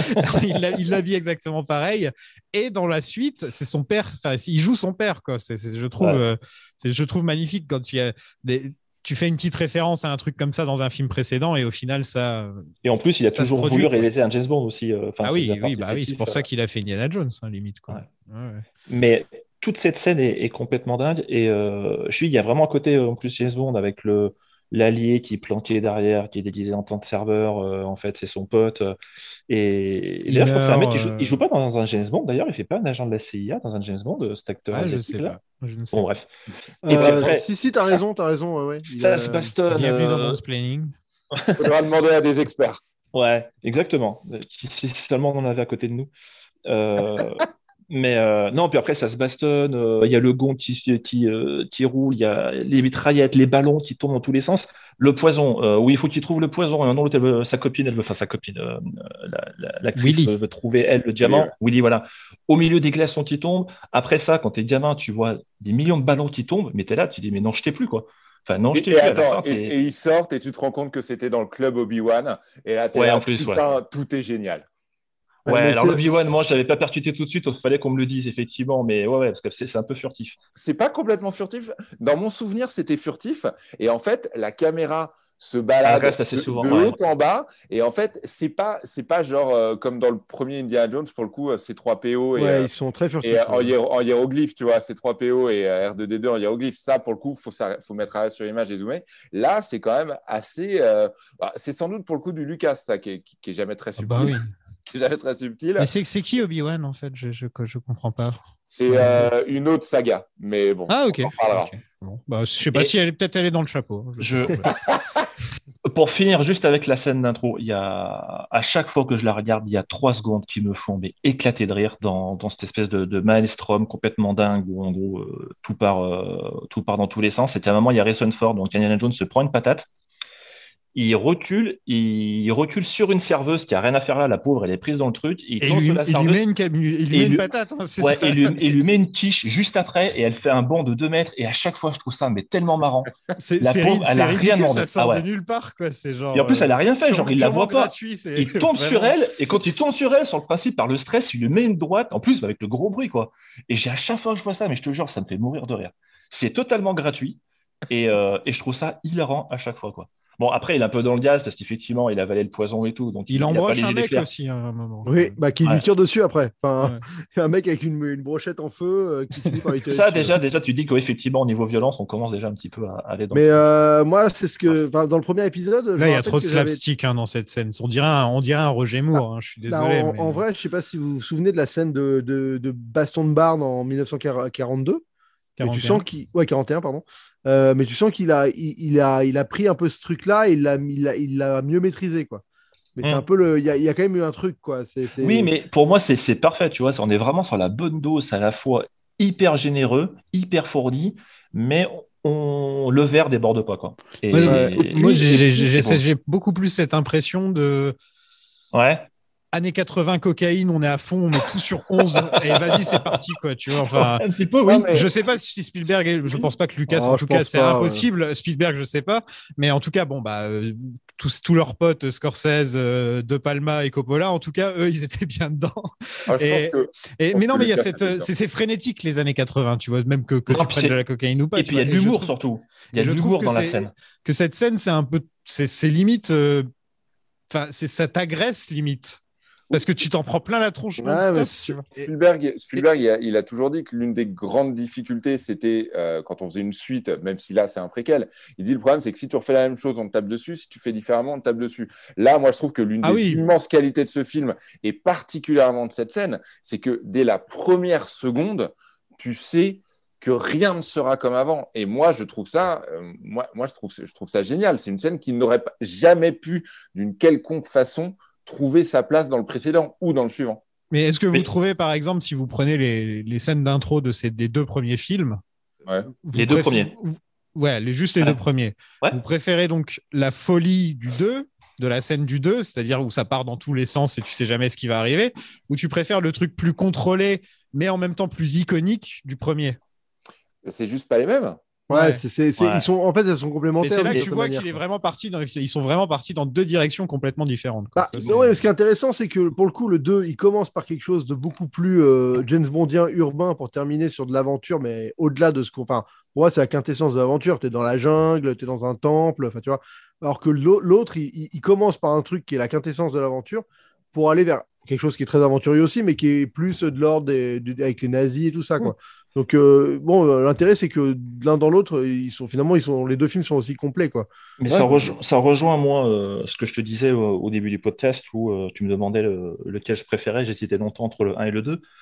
Parce que les deux scènes, pour moi, sont, sont vraiment géniales. Elles se, elles sont pas complémentaires, mais elles sont. euh, je sais pas, c'est comme si tu me disais euh, de choisir entre, un, entre deux plats. L'un est un- une superbe pièce de viande et l'autre est un super dessert, en fait.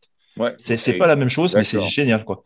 Et pour Et- le coup, la, c'est fait par les mêmes mecs, quoi. C'est Et c'est fait par les mêmes mecs, c'est Ouais. fou, c'est complètement fou. Et pour le coup, la scène, la- alors je sais que tout le monde aime énormément le 3, mais la scène d'intro du 3, euh, pour le coup, pour moi, alors elle est très efficace, mais déjà, euh, un, reproduit, c'est le jeune Le Indiana solo. Ah, euh, le ah oui, quand il est jeune, ok. ouais, Voilà, Mm. c'est déjà, c'est quasiment, la, enfin, c'est c'est le même schéma, la même écriture que le premier, c'est-à-dire, Oui. euh, voilà, euh, un artefact, euh, une échappée, enfin voilà, et surtout, ça tombe dans tous les travers qui, certes, font plaisir à tout le monde, y compris à moi, mais qui finalement font chier. C'est genre dans la scène d'intro, tu comprends d'où vient, tu comprends d'où vient son nom, euh, Sa cicatrice. d'où vient sa cicatrice et tout.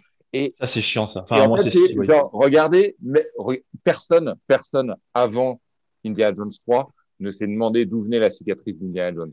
Parce tout, est venu dans la même scène en plus. Et tout, et là, dans la même scène, on t'explique d'où vient la cicatrice.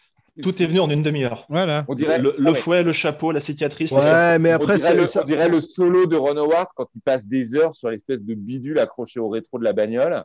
Alors Ou que sur, son prénom, enfin, qui s'appelle Solo parce qu'il est solo. C'est de la merde, c'est Ouais. de la merde. Après, je sais pas, je, je trouve que, bon, j'en parlerai la, semaine prochaine, mais l'intro Oui, du pardon. 3, elle a ce côté un peu. Non, mais elle a ce côté. Ça fait plaisir quand dans une trilogie, d'un coup, on, on te balance ça euh, comme ça, presque comme un délire. Ah, mais suis que Solo, c'est un film en soi. limite, non, non, oui, d'accord. un peu. Ça ça aurait pu être un peu plus nuancé, c'est ça que je veux Ouais, dire. ouais, ouais, bah après, c'est sûr que. Ouais, Mais bon. après, ça fait un peu, euh, un peu friandise. Et euh, surtout, t'es pas obligé, quoi. C'est ça, Non, c'est sûr, c'est Je sûr. crois que même petit, je trouvais ça un peu. euh, Ah, moi, j'adorais Petit, moi, je trouvais ça génial. mais- je trouvais ça Pourquoi un peu répondre genre, à des euh, questions que personne ne se pose? Voilà. Non, mais parce qu'il y a un petit côté fan service, c'est sûr. Mais Enfin, tu, tu vois, je ouais, parlais ouais. du. Est-ce qu'on avait besoin de savoir que ces 3 PO avaient été créés par Dark Vador, par exemple Tu vois, c'est exactement.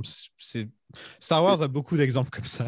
Alors, pour info, hein, le costard, c'est celui de Sean Connery dans le début de Goldfinger. hein. c'est là où il arrive euh, déguisé en canard. Là.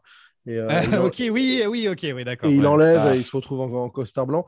Et alors, moi, je- dans le premier épisode, je disais que j'avais un peu de mal avec la spatialisation euh, dans la scène de la taverne où ça se tirait dessus et tout, mais je, je trouvais ça un peu confus. Et là, pour le coup, tu sens qu'il a, il a pris du level parce que là, c'est vraiment limpide, comme vous disiez. Euh, Je veux dire, tout est Ah oui. lisible. C'est. Enfin, vraiment, c'est. Je suis d'accord avec toi, Fab. Il n'y a pas un plan qui est à côté de la plaque, quoi. Vraiment, euh, Ah tout ouais, s'enchaîne parfaitement et t'es euh, jamais paumé. Et c'est, moi, je trouve que cette Et séquence est, il y, a de jouissive, l'ac- il y a de l'action, de la tension, puis il y a beaucoup d'humour aussi, tu vois. c'est le merdier total, c'est une scène de, c'est une scène de panique en fait, hein, et tout est, tout est bien chorégraphié, millimétré.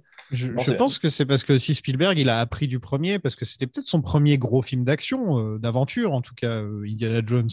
La première fois, il y avait des, des fusillades et des trucs comme ça dans ces films. euh, si Bah, me trompe pas. 1941, il y en avait, mais il s'était en- planté. Donc, euh, Ouais, voilà. Ouais, alors- et 41 pour le coup, et- c'était vraiment too much. Enfin, c'était. Et là, je pense qu'il il a enfin perfectionné le truc, en fait. Il a enfin réussi à atteindre un canalisé. niveau où, où maintenant, ça y est, il sait ce qu'il fait, quoi. Il sait vraiment ce qu'il fait.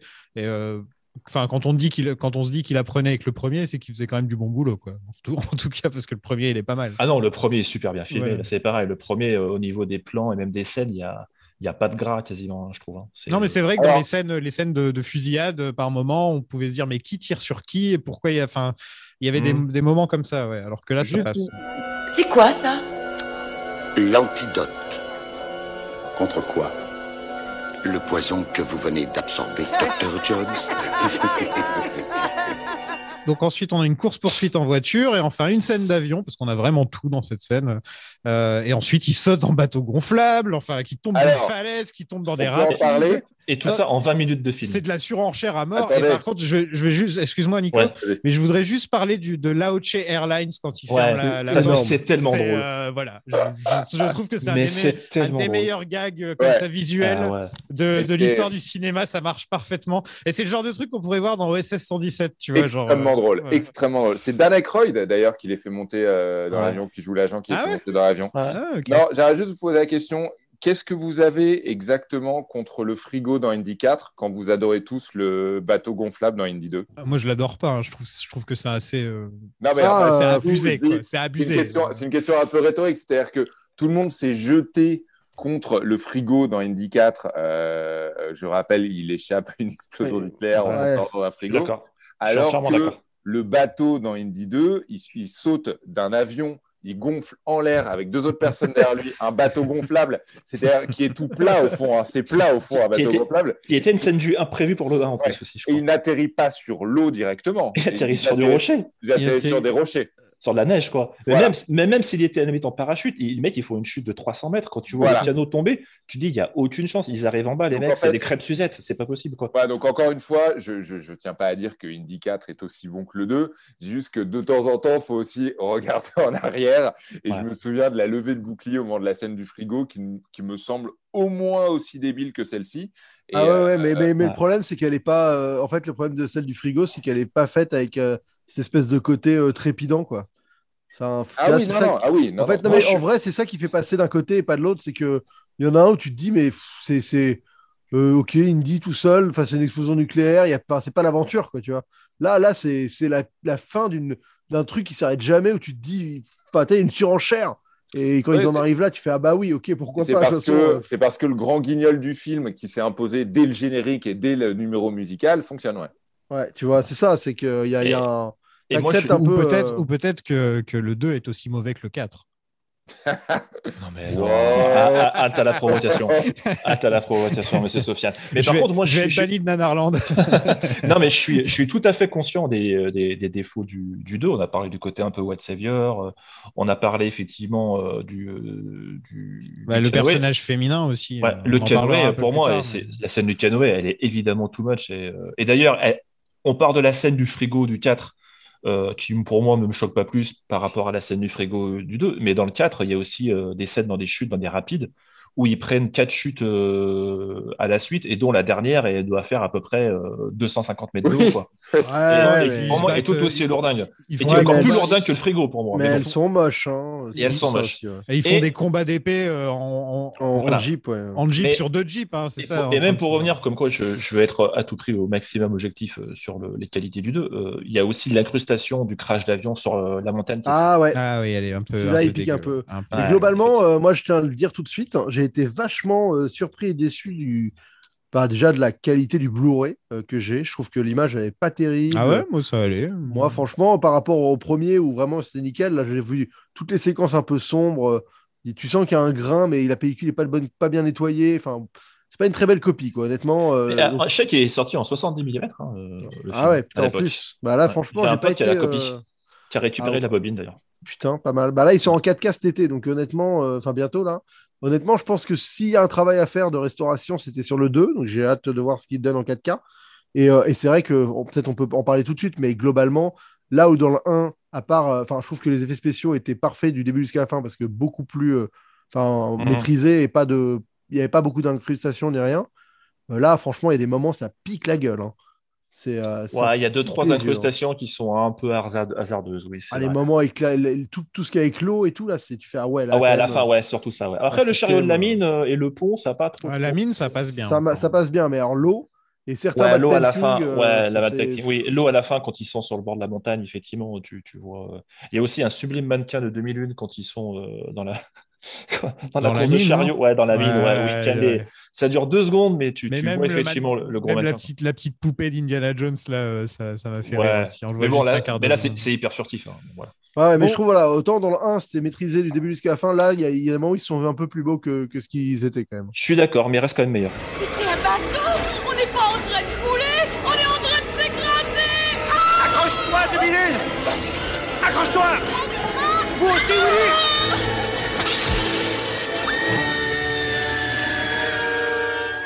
Parlons de Willie Scott, qui est interprété par Kate Capshaw, qui est aussi nommé après le chien de quelqu'un, cette fois celui de Spielberg, donc euh, Willy. C'est pour ça qu'elle s'appelle Willy.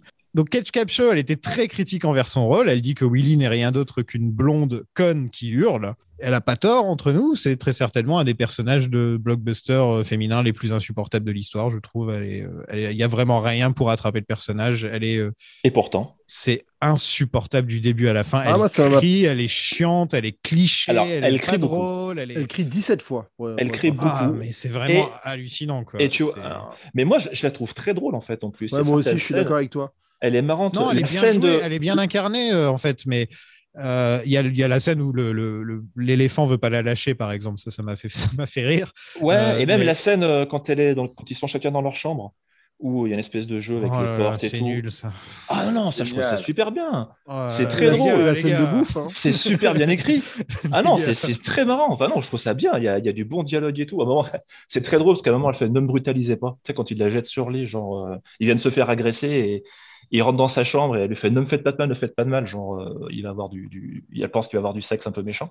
Mais, euh, mais toute cette scène avec les, enfin, avec les portes et tout, moi, je trouve ça super marrant. Enfin, je trouve ça très drôle, bien écrit en tout cas. Ah, moi, je, je trouve que c'est très certainement le. Enfin, c'est un des moments que j'aime le moins du film, je pense. Euh, je trouve que c'est, euh, on dirait, de l'humour des années 50, de ce qu'on croyait être. euh, ah, ciel, mon mari, ah, il est caché dans, il est Oui, cassé mais- dans le placard. euh, Mais c'est exactement Et- ça. Ouais, Et, euh, c'est un peu ce, ce, ce truc Et un non, peu ça, suranné, tu ça vois. clash complètement avec le reste du film, en fait. Ça n'a rien à voir avec le reste du film. Bah, c'est je suis pas d'accord. c'est- c'est, euh, Et pas surtout, ce que- personnage est complètement. euh, Demoiselle en détresse. et enfin- Elle est un peu empotée, c'est vrai, elle est un et peu voilà, empotée. et- Oui, mais c'est le but. Quoi. Et Enfin, le c'est problème, c'est que tu, c'est- tu passes après un personnage comme Marion, quoi. Oui, mais Tu vois, justement, si c'est ça encore qui est ça bien. avait Non, été- elle passe si ça- avant. Non, non, oui, alors oui, déjà, je elle sais, elle passe passe avant. si, si, c'est c'est comme euh, voilà, c'est euh, la Bond girl, bah, c'est la Bond girl, quoi. Tu vois, on sait à quoi s'y tenir. Mais maintenant, on a la- si on veut rentrer dans le dans, le- dans le truc indie girl, on pourrait s'attendre à quelqu'un qui est un peu légal d'indie au niveau du caractère. Et là, on n'a pas ça, quoi. On a, on a Indy, il peut pas la, il la supporte pas pendant tout le film. Il a envie de la taper, ça se voit, quoi. Tu vois, il est tout le temps en train de lever les yeux au ciel. C'est que ça pendant tout le film. Il y a Ouais. aucune alchimie entre les deux. Ouais, mais c'est, c'est- ils en jouent, quoi. Enfin, moi, moi, honnêtement, je trouve pas. Enfin, je trouve ça intéressant d'avoir pris l'opposé de ce que de ce qu'on avait vu dans le film précédent, quoi. Oui, Après, c'est je peux clair, comprendre que ce ce soit agaçant. À mais, ce euh, point-là, quand même, tu vois. Prendre l'opposé, je veux bien, mais euh, de là à en faire un personnage. Mais sérieusement, on dirait vraiment que, je sais pas, George et Steven, ils étaient énervés contre, contre, contre les femmes. c'est- c'est- Ils Bah. venaient juste de divorcer, de, d'être séparés. Ils ont écrit un personnage insupportable, quoi. C'est vrai que c'est le seul personnage féminin du film, en tout cas, de mémoire. Ah, il y a peut-être les mères Ah, euh, dans le village. il y a un peu les mères dans, dans la- des, des trucs. C'est vrai que c'est le seul. Alors après, moi, je trouve que le personnage, un peu, peut-être, on peut voir ça un peu caricatural, mais comme l'était un petit peu le, ce- ces, films des, euh, des années 30, un petit peu euh, 40, ces films d'aventure où, où la Bah femme ouais, est un petit peu à faire valoir. Maintenant, elle fait vraiment le rôle de la meuf relou. Et elle le fait bien, parce qu'effectivement, elle est vraiment relou dans le film. C'est pas forcément une femme euh, faible, c'est juste pour moi une femme qui effectivement a l'habitude de se faire entretenir et que du coup on sait Ouais, très bien que ça va devenir un... ouais. Et en plus on sait très bien que ça va devenir un boulet pour Indiana Jones tout le long du film. Elle l'est. En même temps je trouve qu'elle est très drôle. Elle a des bonnes répliques. Elle se laisse pas forcément faire non plus euh, parce qu'elle lui tient tête euh, elle l'envoie chier et tout ça tu vois. Euh, alors certes elle met pas des coups de poing comme Marion et puis elle a peut-être moins de ressources euh, elle est clairement pas dans son élément mais je trouve que c'est en tant que ressort comique, euh, elle est, elle est pas qu'une blonde un peu qui crie, même si elle crie beaucoup. D'ailleurs, il le dit dans le film. Et c'est ça, je trouve ça très drôle, c'est que Indiana Jones le dit, Harrison Ford fait ce problème avec cette fille, c'est qu'elle crie beaucoup. Et déjà, le fait qu'ils en fassent une, un- une ligne de dialogue dans le film, je trouve ça cool. Et, euh, et après, tu vois, c'est, euh, je sais pas, moi, je la trouve pas si pire que ça. Mais tous les films Indiana Jones, quand tu regardes, il y aura toujours un boulet, hein. enfin un boulet. Marion, tu vois, pareil, elle était un peu, un peu, un peu délicate parce qu'elle se faisait kidnapper et tout ça. Bah, au final, Marion, c'est presque plus triste parce que elle, elle- c'est une meuf hyper badass sur la première séquence. Et après, Ouais. elle passe tout le film à se faire kidnapper. C'est ça, donc, euh, exactement ça. Dans le 2, c'est effectivement euh, elle qui, qui fait le rôle. Et dans le 3, finalement, ça sera son père qui fera le rôle du boulet, quand tu regardes. Un petit peu, qui sera le mec un peu dépassé par les événements. Et euh, Marcus. Ouais, et Marcus, tu vois. Mais parce que le, la- le personnage féminin est, est- est devenu une méchante. Mais euh, non, moi, je, je trouve pas ça. Elle peut, je, je peux comprendre que, effectivement, ça soit pas le, le, le point culminant de- du féminisme. Ça, c'est évident. Mais, euh, Non, mais on a, on a aurait cette- pu faire pire. On, on- on a juste cette impression que, enfin, moi, quand tu me demandes, à- tu me demandes de penser à ce film, je me dis bon bah c'est gore, voilà, c'est le premier truc que je me dis. Euh, et Ça après, aussi, je- trouve pas tant que ça, moi. Mais bon, vas-y, excuse-moi. et après, je pense, ou Dark, peu importe. Dark, oui. Ouais. Euh, et, et après, je pense forcément à ce personnage. quoi. C'est un des premiers trucs qui me vient à l'esprit. Mais je peux comprendre J'ai pas envie de revoir énervant. ce film parce que ce personnage va me saouler. quoi. Et tu vois, autant euh, on aurait pu tomber dans ce problème avec 2001. Mais 2001 est tellement bien incarné et sympathique et bien écrit. Enfin, tu vois, euh, il arrête pas de sauver tout le monde, il s'échappe, il s'évade de, de l'esclavage, il fait des trucs super cool pendant tout le film. Oui. Et, euh, et- et même si c'est un peu le cliché, oui, euh, euh, du petit euh, du petit gamin asiatique qui a un accent et qui fait du kung-fu, il y a quand même euh, de la substance dans son personnage, tu vois. Ouais, Euh, ouais, non, mais je suis d'accord. Alors que là, j'ai un peu qui- plus de mal. quoi. Tu sais qu'elle me fait penser indirectement, euh, pour reprendre un parallèle avec James Bond, parce que et je pourrais bien t'en parler, parce qu'on en a parlé tous les deux, enfin tous les trois avec Lionel euh, sur le podcast, ça me fait penser à Miss Bonne Nuit dans Ah, L'homme pistolet d'or. Marie Goodnight. Ouais, et en fait, dans Miss Bonne Nuit, euh, dans L'homme pistolet d'or, elle sert à rien. Alors, elle est quand même beaucoup Ah, plus cliché qu'elle. Elle sert à rien, elle, Elle fait connerie sur connerie. Et en plus, c'est elle qui fait, en gros, qui, qui provoque limite des catastrophes euh, auprès de James Bond. Mais ça, tu vois, pour le coup, c'est vraiment Miss Bonne Nuit, une caricature. Mais tu vois, ça, on est vraiment les- dans le degré très très bas. C'est les Ouais. les, les mauvais bondes, tu vois, c'est comme Ouais. ça. Euh, là, après, tient pas la Jones, comparaison on- avec Marion. On, on en a que 4, tu vois, c'est pas comme si on en avait 23 comme les bondes, où là, tu as le droit de te, te rater et ça se remarque moins, quoi, tu vois.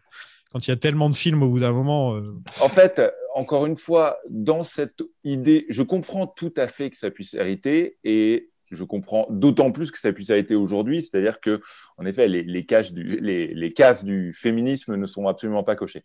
Mais euh, dans cette idée d'hommage parodique au euh, roman de gare euh, que Lucas et Spielberg lisaient gamin dans les années 40 et 50 avec ces demoiselles en détresse euh, qui remplissent tous les clichés, sauvées par, sauvées par un personnage plus grand, plus beau, plus Bah, fort. King Kong. voilà, exactement. Pour, pour moi, elle colle totalement, c'est-à-dire que elle joue totalement son rôle. Kate Capshaw est parfaite dans ce rôle-là. Je trouve qu'encore une fois, en plus, euh, c'est un contre-pied, peut-être pas dans, dans le bon sens, hein, mais c'est un contre-pied parfait euh, à Marion du premier épisode, puisque en effet, elle, elle en est euh, son antithèse quasiment totale. Euh, donc voilà, donc non, non, moi je suis, euh, moi j'adore ce film hein, de toute façon, et pour le coup, les quelques critiques que j'aurais à faire sur le Temple maudit concernent pas du tout euh, Et c'est marrant, tu parles de King Kong euh, dans les bonus du DVD. euh, il parle justement de la faire crier tout le temps. Et t'as Spielberg, il lui dit euh, le meilleur cri du cinéma, c'est Fire dans, dans King Kong.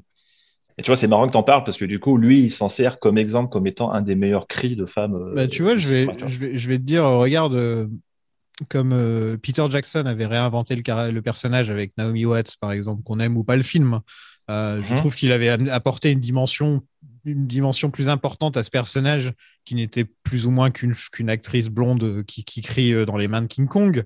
Il, Ouais, a ajouté, euh, des il a ajouté des dimensions, etc. Et c'était bien avant, euh, comme vous disiez, il faut cocher les cages du féminisme ou je sais pas trop quoi. c'était bien avant cette époque-là. Il y a quand même Et, euh, 25 ans de différence entre, enfin 20 ans de différence entre les films quand même. Ouais, ouais, ouais, carrément. Mais tu vois, je trouve qu'on.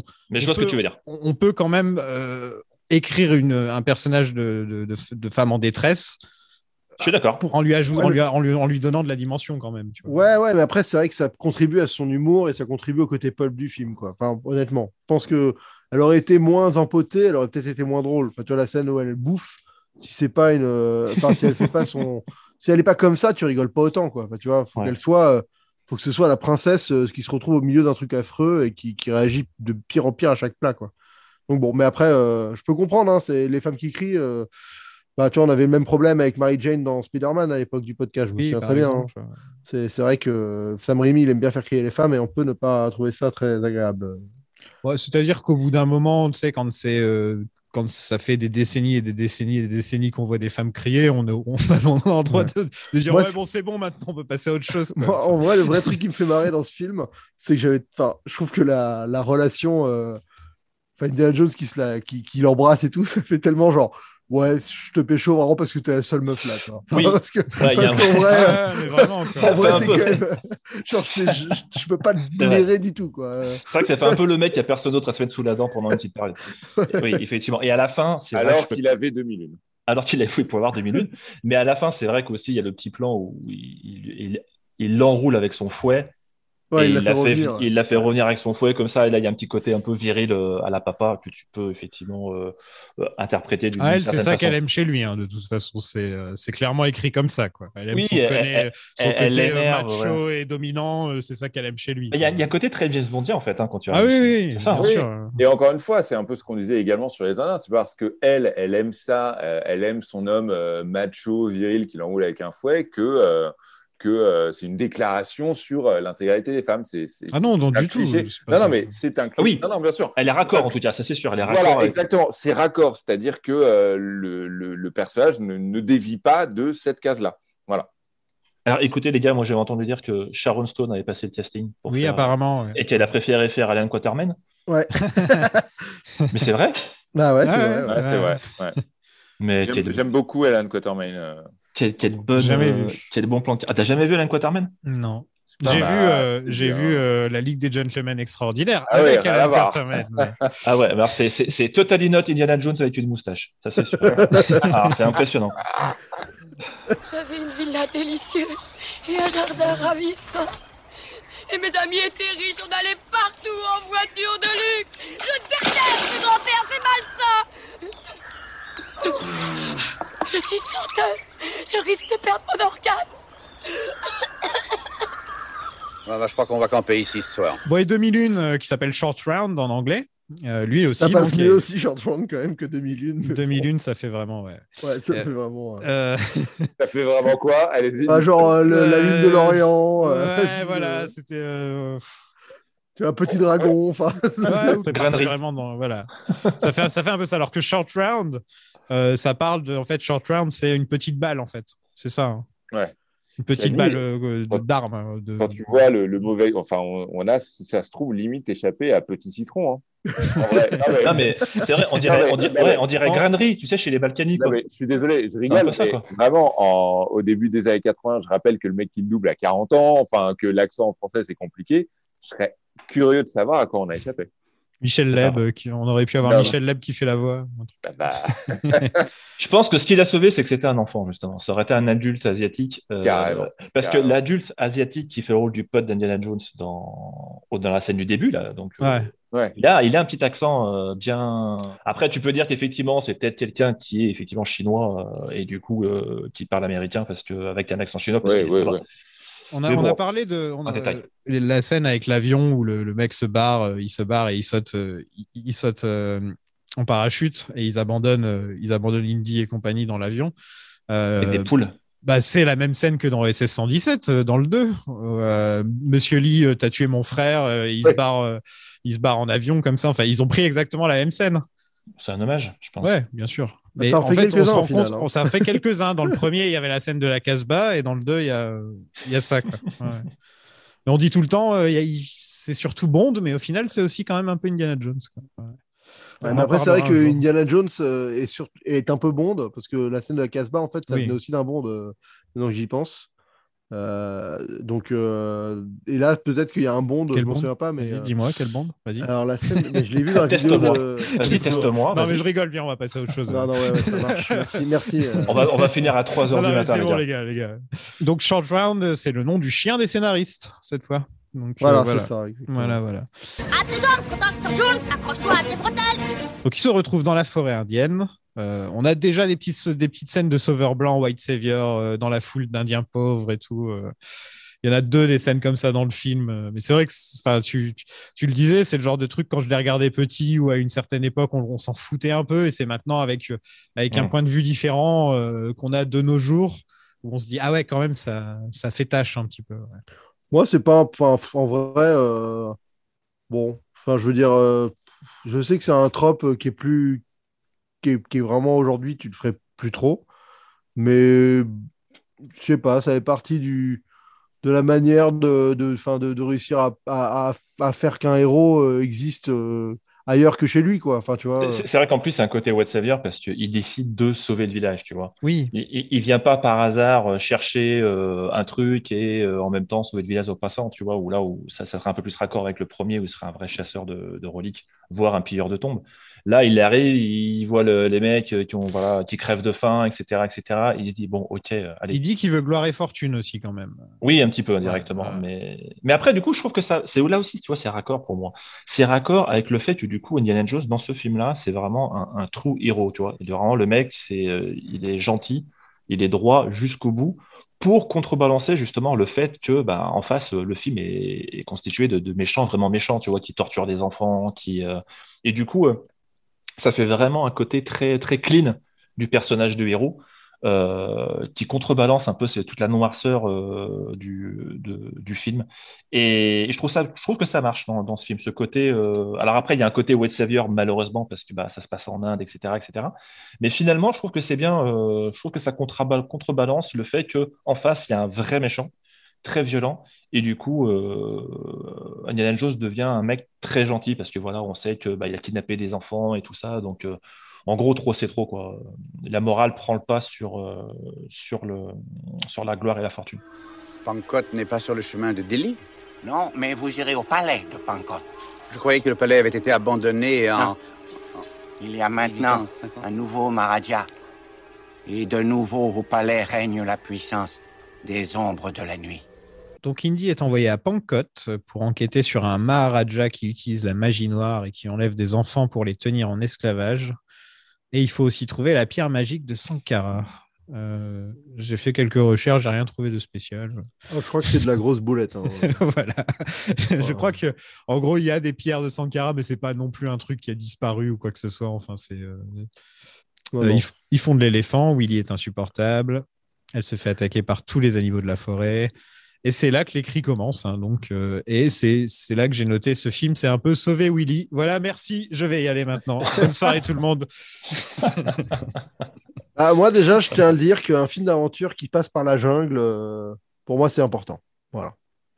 Euh, C'est-à-dire Donc, euh, non, mais c'est vrai qu'il y a un côté. euh, je sais pas pourquoi la jungle, c'est la. tu peux pas faire plus aventure Ah oui, que la jungle, quoi. plus symbole d'aventure que la jungle. Ouais, c'est quand même, euh, Avec quand même pas mal. euh, Ouais, ouais, ouais, ouais, c'est vrai. Voilà, il y a Ouais. tout. Il y a, il y a y le train de la mine, il y a, il y a le, le pont suspendu au milieu du truc. Ah, Enfin, suspendu, c'est ouais, quand même beaucoup, beaucoup de trucs qu'on revoit, euh, qu'on a vu avant, quoi. Tu vois, c'est des. Avec le, le pont suspendu, avec euh, une très très bonne blague encore. C'est 2001 qui arrive et qui dit vas-y, c'est solide, c'est solide, et qui saute et qui, et qui passe au travers.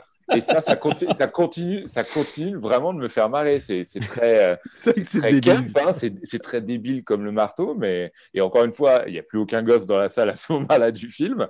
Mais moi, ça me fait vraiment rire. Mais euh, pour le coup, non, de toute cette partie, moi, ce qui m'impressionne le plus, en fait, c'est le fait qu'il y ait zéro euh, temps mort. quoi. C'est vraiment, il débarque du radeau, il tombe devant le gars, et le gars, il leur explique le, le film ne s'arrête jamais, hein. Allez, c'est parti, Jamais. vous allez au temple. Et alors, vraiment, c'est vraiment, il n'y a pas, assez- il y a pas justement cette séquence où, où Indy va parler à, à, à Willy, ils vont se raconter leur vie. non, il n'y a rien du tout. C'est euh, un truc, c'est un truc qui m'a vraiment étonné quand j'ai revu le film. C'est-à-dire que pour moi, le dernier acte commence vraiment juste après euh, la scène de la fausse séduction entre Willy et Indy. C'est-à-dire Oui. quand ils passent derrière le mur. Et en fait, c'est pas le dernier acte. On est à la moitié du film à peu près à ce moment-là. Et, ça. en- et c'est assez incroyable de voir tout ce qu'ils ont mis, c'est-à-dire le pont, le train de la mine, enfin voilà, mille trucs. C'est vraiment, c'est d'une richesse, c'est ultra généreux. C'est exactement ce que je me suis dit quand euh, on arrive au moment où on voit le temple et je fais Ah, c'est. Ah, ouais, ok. Ouais. Ah, il y a encore tout ça dans le film? Ouais, euh, c'est qu'à ce moment-là que je m'en suis rendu compte. Quoi. Et encore, ils ont coupé des scènes, hein, en plus. Ah, ouais, j'imagine. ouais. Mm. Indiana se promène avec trois costumes sur lui à tout moment. hein, C'est quand Ouais, même marrant. celle-là, elle est quand même. Euh, il a son vrai. costume Oui. d'historien, là, enfin d'archéologue normal. Il a son costume d'Indiana Jones et il a son smoking euh, de Oui, James Bond. Surtout que en fait, il sort d'un avion sur un radeau, un, un, un- un radeau pneumatique, donc on ne sait pas ce qu'il a fait de ses fringues, mais euh, en espace de trois scènes, tout, il ouais, a propre, ses lunettes ouais, tout ouais. propres, ouais. Euh, Bon. Ça m'a trop fait Ouais. marrer. Euh, J'y avais jamais pensé. Belle suspension de crédulité de ma part, parce que c'est vous êtes les premiers à me le faire remarquer. Non, non, Après, peut-être qu'on lui a prêté les hein. fringues. Non, non, mais il a vraiment. Non, non, il a ses lunettes. Il a ses lunettes dans la scène dure pas, non? Oui, Oui, oui. les lunettes, oui, tout à fait. ouais. Bon, bah, en tout cas, c'est dans sa valise qu'il a mis. euh, On le voit mettre ses costumes, etc. Et on voit qu'il met son costume de James Bond dans sa valise. Et quand il tombe avec, il l'a encore. Donc dans sa valise, il a vraiment trois costumes. Et c'est vrai. Donc c'est même pas une question de crédibilité, de crédulité, pardon. Mais de toute façon, au niveau des fringues, euh, Willy, elle a pareil. À un moment, elle se fait quand même, est habillée d'une certaine manière. Elle se fait capturer. Bah, elle est habillée en pyjama, je crois. Et elle se fait capturer. Elle se retrouve en robe de soirée, quoi. Tu vois, tu te dis, ils ont, Ouais, mais ils ça, ont pris c'est- le temps de la, de la changer. euh, Toujours dans tous les films euh, où il y a une, une femme, euh, la femme blanche qui se fait kidnapper, etc. On va la mettre en robe, euh, tu vois, c'est c'est tout, c'est obligatoire. Quoi. Ou alors dans les Bonds, quand la Bond girl est invitée par le méchant, il lui met, il, il- il l'habille dans un costume futuriste parce qu'on est sur la lune ou j'en sais rien, tu vois. J'adore les costumes dans Moonraker d'ailleurs, je le dis au passage. J'adore Moonraker, tu le dis au passage, de toute façon. C'est super bien, Moonraker. Oh, moi, j'aime bien mon Moonraker. Je l'ai pas vu depuis 20 ans, mais. Bon, il était un peu chiant quand même. Euh, Je crois que là, à part la fin. Je, je l'ai pas revu depuis un moment, mais euh, de mémoire, j'avais trouvé. On n'est pas dans Bond Splaining, les gars. On avoue tout dans ce podcast. Vous avez l'air plutôt perdu, je dois dire. Mais je vois mal dans quel coin du monde votre aimable trio n'aurait pas l'air perdu. Ne nous croyez pas perdus. Nous nous rendons à Delhi. Voici mademoiselle Scott. Et voici monsieur Lune. Donc on, on- on leur sert des serpents dans des serpents. Euh, C'est plutôt Ah cool. oui, ça c'est fou ça. Et les mecs, ils mangent pas du serpent, ils mangent les bébés serpents dans Ouais. le serpent. C'est fou. Mais des scarabées, Ouais. euh, une soupe aux yeux, donc je sais pas des yeux de quoi, euh, et bien sûr le crâne de singe, le classique, Le le, dessert, sorbet, le le sorbet, dessert, le le sorbet, sorbet. voilà.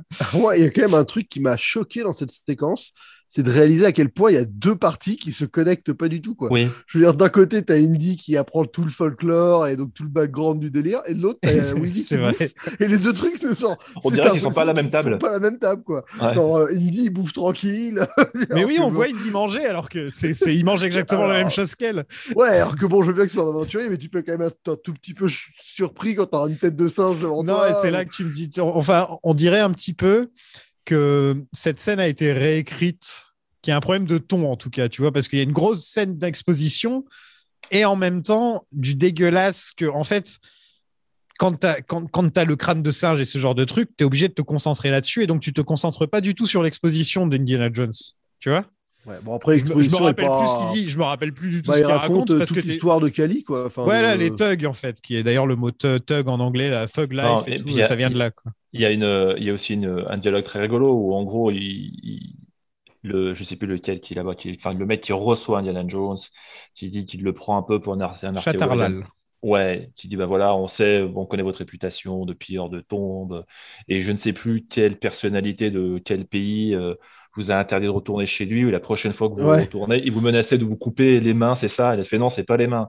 Il fait, non, c'est la tête. Il fait, non, c'est pas la tête non plus. Il regarde son froc, ouais. ouais, il regarde son froc. Il fait, non, mais c'est autre chose. Et ça, je trouvais ça drôle aussi, tu vois. Un Et, peu euh, polisson, le, le Spielberg. hein. Ouais, mais c'est mais c'est- c'est- c'est bien amené, je, je sais pas. Moi, mais cette scène, encore une fois, quand t'es gamin, tu vois ça, mais t'es Ah oui, t'es oui, à la fois marquant, hein. écœuré et, et- et c'est tellement drôle parce que tu vois, les mecs, ils... ce qui est marrant, en fait, c'est pas le fait qu'ils bouffent de la cervelle de singe. Ce qui est marrant, c'est 2001 et euh, Willy qui sont qui arrivent pas à bouffer, qui ont envie de Ah bah, vomir. c'est en fait. ça, ouais, bah, C'est ça qui est drôle. avec le gars qui est en face d'eux qui se régale. enfin, Voilà, c'est- la ruée, c'est le mec qui, qui Ouais, bouffe ouais. les scarabées. Alors apparemment, c'était de la crème pâtissière dedans, ils avaient dit euh, quand ils ont fait les trucs. Ah ouais, ils se sont lâchés. hein, putain, Mais c'est euh, voilà, Ouais. c'est génial quoi. On voit Indy manger dans cette scène? Mais Non, même je pas, crois je crois. pas. enfin, Non, on le voit mettre un truc dans sa bouche, mais on dirait Ouais, qu'il bouffe je des cacahuètes, tu vois, on dirait qu'il bouffe pas de la même table. Ah, on dirait carrément qu'il est au bar, en fait, Indy. C'est un peu ça. ouais. Alors, et moi, dans cette même scène, il y a un petit moment qui m'a longtemps euh, un petit peu interrogé, c'est qu'il y a 2001 qui euh, fait un petit coucou un petit peu insistant au, comment on l'appelle, le Maharaja. Maharaja, ouais. Voilà, c'est ça, euh, qui est en fait un, un enfant. Et j'ai longtemps cru, j'ai longtemps cru que 2001 tombait un petit peu amoureux de, du Maharaja. Et, donc, et en fait, non, et j'ai longtemps cru que c'était une, une fille, en fait, une jeune fille. Ah oui, oui, parce Et qu'elle est en- assez androgyne, effectivement. Et en fait, c'est- a priori, c'est un garçon. Mais j'ai encore. euh, Je oui, croyais, tu, petit- je croyais que tu pensais que, que 2001 était gay et tout. Que Ah non, parti, non, non. T'étais parti Non. dans ta fanfiction, tu vois. Ah, pas du tout, pas du tout. Ouais, et là, et là, il croise Harry Styles et il Voilà. des trucs de Non, non, non, franchement, je, j'ai cru pendant très longtemps, pendant 20 ans, j'ai cru que c'était une fille. Et en fait, apparemment, Ah c'est- ouais. Ouais, Ah bah, voilà. Donc voilà, la scène devait juste- juste être une petite blague avec quelques cafards par-ci par-là. Et Lucas, a et, pris, Lucas euh, et Spielberg, ils se sont laissés aller, ils sont partis loin. Quoi. En gros, j'imagine que dès qu'il y en avait un qui avait une idée, l'autre il faisait crâne de, crâne de singe Ça a dû vraiment genre euh, des serpents dans des serpents, mec C'était un peu à l'image de la scène d'intro, d'ailleurs, où il y en a un qui a dû se dire euh, femme en robe, et là, elle danse, et il y a un gong géant, et qui tombe, et qui roule, et tout. C'est, euh, c'est, c'est la surenchère, quoi. Ouais, Et c'est à l'ima- à l'image également du dernier acte qui en fait fait la moitié du film où ça ne s'arrête jamais. Enfin voilà. Ah non, mais je te le dis, c'est le film cocaïne d'Indiana Jones. Quoi. Ouais, Enfin, c'est ça, il, ça. il est non-stop, quoi. Il est frénétique. Alors pour le Ah, coup, on parlait du côté White Savior et tout ça, mais le film a eu quand même euh, la décence de caster des vrais acteurs indiens pour jouer Ça, c'est bien. Ouais. Mm. Donc euh, les deux gros rôles sont joués par, euh, bah, par des vrais euh, Indiens. pour le coup. D'ailleurs, le, C'est le- loin d'être anecdotique. Hein. Ah ouais, non, c'est sûr. Bah non, ce serait des Anglais sinon, euh, tu sais. Mm. C'est- toujours des Anglais qui jouent tous ces Mm. rôles. Des Anglais en brown face et on n'en parle pas, quoi. Ouais. Ouais, comme euh, Peter Sellers dans The Party, quoi. On fait un Ah, truc dans le même, genre, ouais. et voilà, quoi. Ah celui-là. Très bon film. Ah, du serpent Surprise Quelle est la surprise?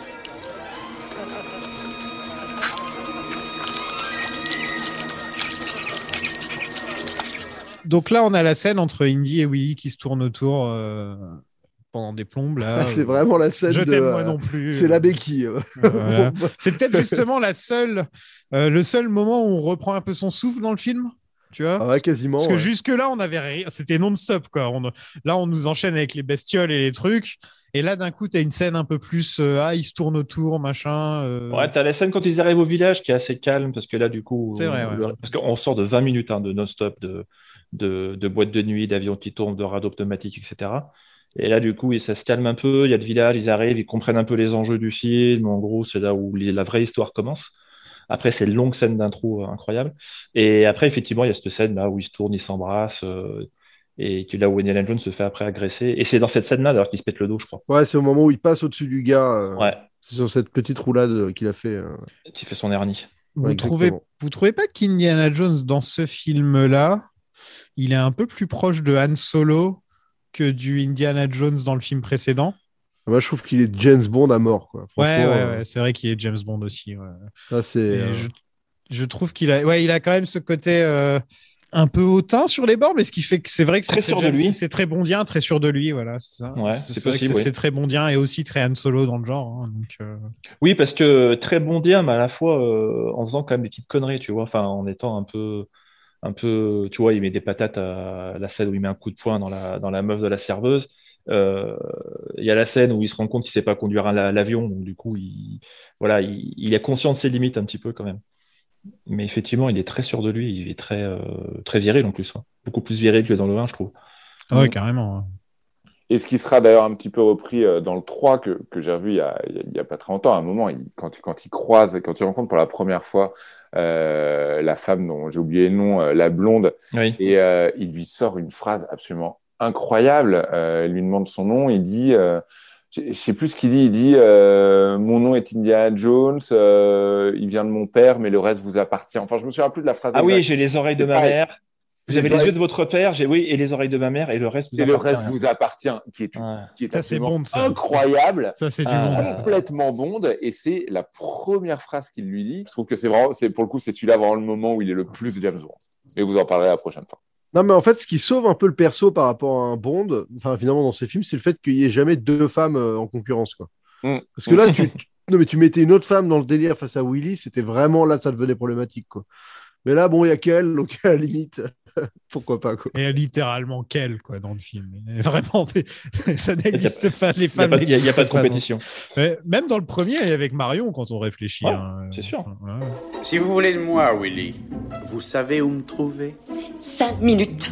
Vous serez à mes pieds dans moins de cinq minutes. Oh là là, je dormirai dans cinq minutes. Cinq minutes. Vous le savez bien et je le sais aussi.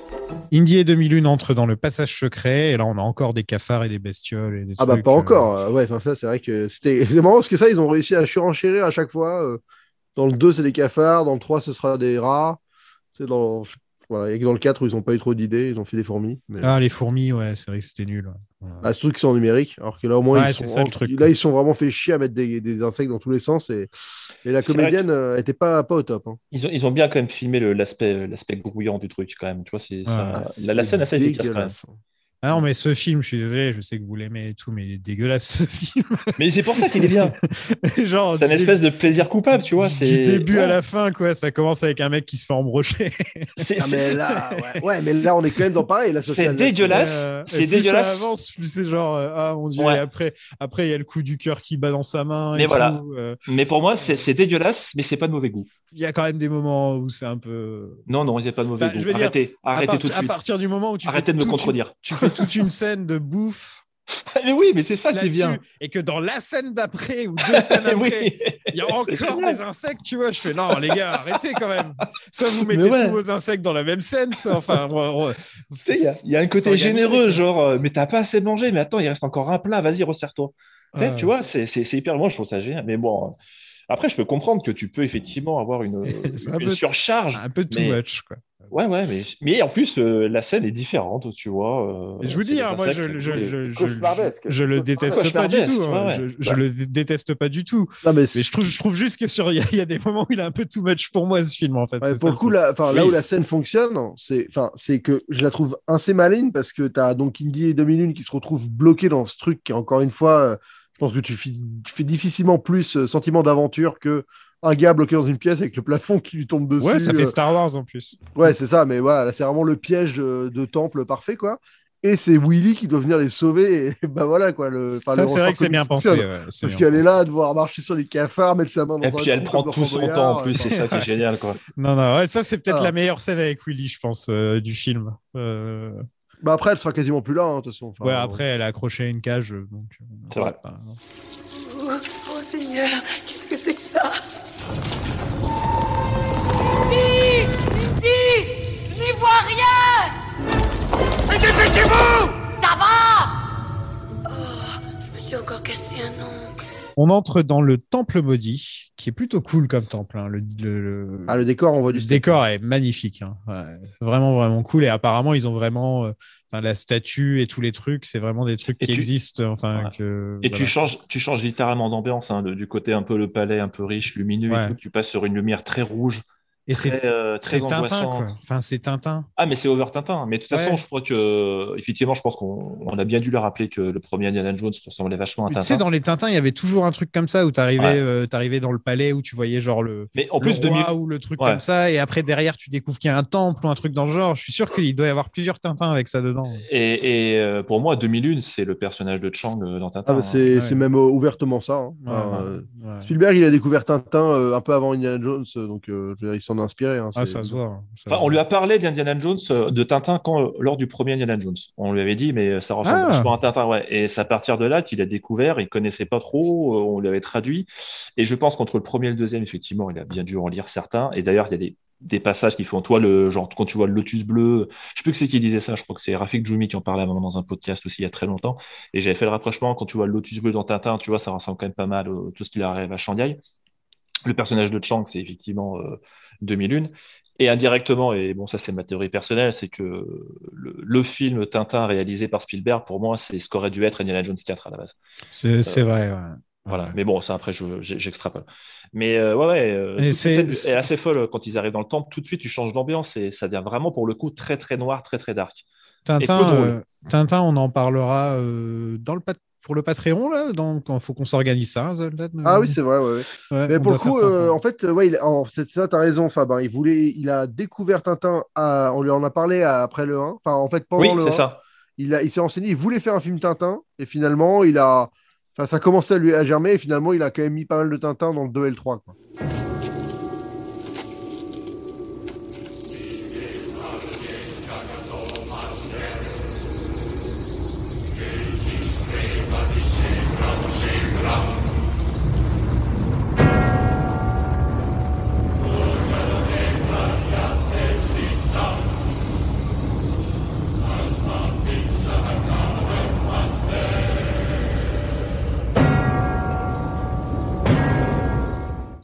Cérémonie flippante. Kalima. horrible. hein. c'est la scène la plus culte du film, je pense. euh. En tout cas, c'est la phrase la plus culte du film. Le Ouais, mais même la scène en là. général, euh, je pense qu'elle est vraiment marquante. Quoi. Ouais, le, cœur qui s'arrache et qui prend feu, Ouais. c'est dégueulasse. quoi. C'est incroyable. C'est- Ça reste incroyable aujourd'hui. C'est-à-dire que c'est c'est quand même. En, en 1984, ça devait être très compliqué de découvrir ça en salle en pensant qu'on allait voir un film familial, d'aventure familiale et tout. Mais même aujourd'hui, une scène comme ça, même dans un film catégorisé horreur, c'est démentiel. Ouais, c'est ouais, une idée, c'est une idée incroyable. Même des films, euh, même des films considérés comme horrifiques ou en tout cas où voilà qui doivent faire peur, qui doivent créer le malaise, euh, très souvent me laisse de marbre. Cette scène continue, je, je- je continue de la trouver abso- absolument terrifiante et absolument fascinante. Alors, tu vois, moi, j'ai pas du tout la même opinion, mais. euh, Ah ouais? Bah, alors, je sais que tout le monde dit qu'effectivement, notamment, euh, l'aspect violent vient pro- probablement de cette scène-là. Tout le monde la cite vraiment. C'est une des premières scènes qui est citée quand on dit qu'effectivement, le film est très violent. Moi, j'ai deux trucs là-dessus qui m'ont toujours choqué. Moi, il est en vue enfant, ça m'a pas du tout choqué. Après, je sais que en étant a fortiori enfant, personne n'a la même relation avec la violence et, euh, Ouais. et la peur. euh, voilà, Mhm. chaque enfant est différent et, Et tu et comprends ça, même pas forcément ce que tu vois en plus. En plus, voilà. Donc, euh, J'ai vu, Casino à, j'ai vu à Casino à 7 ou 8 ans, quoi, la scène où, il- Joe Pesci se fait tabasser à coups de batte. euh. Et t'as Voilà, ri, genre. tu as ri, tu as ri comme tu J'étais là. Ah, c'est génial, c'est maman, j'ai raté l'avion. Quand je serai grand, je serai un cool. gangster. Mais tu euh, feras voilà. des pancakes tous les matins, ton enfant. Typiquement, typiquement Maman, j'ai raté l'avion, qui est un film ultra violent. Oui. Que personne n'a jamais regardé Oui. comme ça. Mais Non, Exactement. Ah t'as- t'as 36 façons de tourner la, violence. euh, sûr. morts au moins euh, dès la deuxième scène, quoi, où Tu, prends, dans la maison. tu quoi. prends une scène de fusillade dans un McTiernan et tu prends une scène de fusillade dans un film de Verhoeven, c'est pas du tout la même euh, Ouais, tu ouais. vois, dans les Ouais, impacts de. Mais je reviens là-dessus, tu vois. Moi, il y a deux trucs qui me font délirer là-dessus. C'est que, un, déjà, la scène est graphiquement, la scène est assez folle. Effectivement, tu vois la main qui rentre, il sort le cœur, mais il y a zéro goutte de sang. Déjà, tu vois, c'est pas une gerbe de sang qui gicle ou ça coule, tu vois. Il rentre vraiment comme Bah, s'il rentrait dans un espèce de truc en plastique et qui sortait, tu vois. Ouais, Ah, mais vraiment, c'est, un C'est truc très en médical. plastique, on le voit. Oui, heureusement, heureusement, c'est pas vrai. C'est, c'est pas vrai. Mais tu vois, c'est, c'est vraiment, c'est pas, tu n'entends pas des bruits d'éviscération, euh, le mec qui pisse Hmm. le sang. Le mec ne crie pas parce qu'il est en transe, tu vois, donc il n'y a pas un cri de douleur en mode, ah non, tu, vois, c'est, Il y a à la pas fois, un trou à la place de son cœur ou un truc dans Il a- le genre. voilà, euh, et puis ça, ça dégouline pas. c'est parce qu'il est en transe, justement. Oui, il est en transe, voilà, et tu vois, il... donc du coup, il ressent pas trop la douleur, mais ils auraient pu faire une scène encore plus violente avec du Oui. gicle, le mec Ouais. qui hurle et tout, machin. Et, excusez-moi, mais moi, et c'est là où effectivement on n'est pas pareil euh, au sujet donc du- de tout ce qui est violence, mais je trouve ça, moi, enfant, j'ai trouvé ça beaucoup moins flippant que la tête qu'ils font dans Indiana Jones 1, quoi. Ouais, je suis d'accord, il y a un côté plus pulp en fait. Ah ouais, côté, quand les mecs euh, ils, ils hurlent, ils hurlent de douleur, l'autre il se fait aspirer par l'intérieur, l'autre il a la tête qui fond et tout, qui devient un crâne, et moi ça m'avait flippé à mort quoi. Et je trouve la scène finale du 1 finalement beaucoup plus violente que la scène du tueur du 2. Non, mais c'est pas faux. Moi, honnêtement, celle-là, j'ai toujours pris ça comme À un, comparaison, je trouve ça un- un truc euh, ouais, violent, quoi. totalement en dehors de la réalité. euh, tu vois, Ouais. avec- un peu cartoonesque presque. Enfin, Mm. C'est quand même un mec qui, qui arrache le cœur, comme euh, t'as l'impression de voir. euh, bon, ouais, c'est- tu vois, je mais il l'arrache même pas en plus. mais, euh, Il- il- il a- on dirait qu'il se sert, tu vois. On dirait qu'il ouvre un tiroir, tu vas récupérer. Ah ouais, Oui, alors attendez, il y a quand même, il y a pas que ça, parce que il lui prend le cœur en effet, sauf qu'ensuite il le garde dans la main. Il continue à battre aussi. Et il continue à pendant que battre. Le mec descend pour être brûlé vif en hurlant, tandis Alors, que le cœur- vénère. Ouais, Le cœur prend Ah, feu. voilà. Et le cœur prend feu. Voilà, c'est c'est quand même c'est un, c'est un package. hein. Ah, cette scène, est... cette scène, Mais- géniale. ça, je comprends. Je. Alors, pour le coup, je comprends, je comprends tout à fait ce que tu dis. Moi, concernant euh, le, le mec qui, qui fond à la fin du premier Indiana Jones, moi, pour le coup, un film que j'ai vraiment énormément vu quand j'étais gamin, c'était Roger Rabbit. Donc, étant passé Ah par, oui, pendant des voilà. années par la trompette, Ah, la trompette. euh, et surtout euh, le personnage écrasé au sol et qui Ça a remonte traumatisé. après, Ouais. ça, c'est pire que tout. Donc, Ouais, ouais. finalement, quand j'ai découvert le premier Indie, j'étais un peu, j'avais eu ma première dose, quoi. Euh, Je suis d'accord. Et en Moi, fait, J'avais peur d'E.T. quand j'étais petit. Alors, Ouais, euh, non, mais voilà. Et en fait, par contre, ce que tu dis est très intéressant, c'est que justement, ça contribue, et c'est un truc que, que je trouve intéressant, ça contribue aussi à prouver que ce deuxième Indiana Jones s'inscrit aussi d'une certaine façon totalement dans la saga et totalement dans la lignée du 1. C'est-à-dire que ce Oui. n'est pas non plus c'est pas non plus complètement un autre film. Voilà. Et je suis pas sûr que tu vois, quand tu sois sorti en France, que les gens les trouvaient spécialement violents, tu vois. Alors, je sais pas les réactions françaises. C'est un rapport, je pense que, que, la- que les gens, ont- peut-être aux États-Unis, effectivement, où ils ont peut-être un, Ah, une ils- relation avec la violence et le cinéma qui est autre qu'en Europe. Mais je suis pas sûr qu'en France, on ait vraiment trouvé beaucoup plus violent d'une manière générale que, que le 1, par exemple. Le Mais cinéma hein. américain est bien plus violent que le nôtre. hein. Oui, oui, mais je sais pas. Moi, je, tu vois, je, je le trouve pas. Enfin, en termes de violence, on peut parler de violence morale parce qu'effectivement, ça concerne des enfants qui sont escla- en esclavage. Bon, ça va, les enfants, t'entends deux, trois coups de fouet euh, hors champ et tout, ça s'arrête là, tu vois. C'est pas non plus, c'est pas la dernière tentation du Christ, tu vois. Enfin, ou la passion du Christ, pardon. Tu vois, c'est pas des trucs hyper violents où ça, ça, ça balance du sang de partout.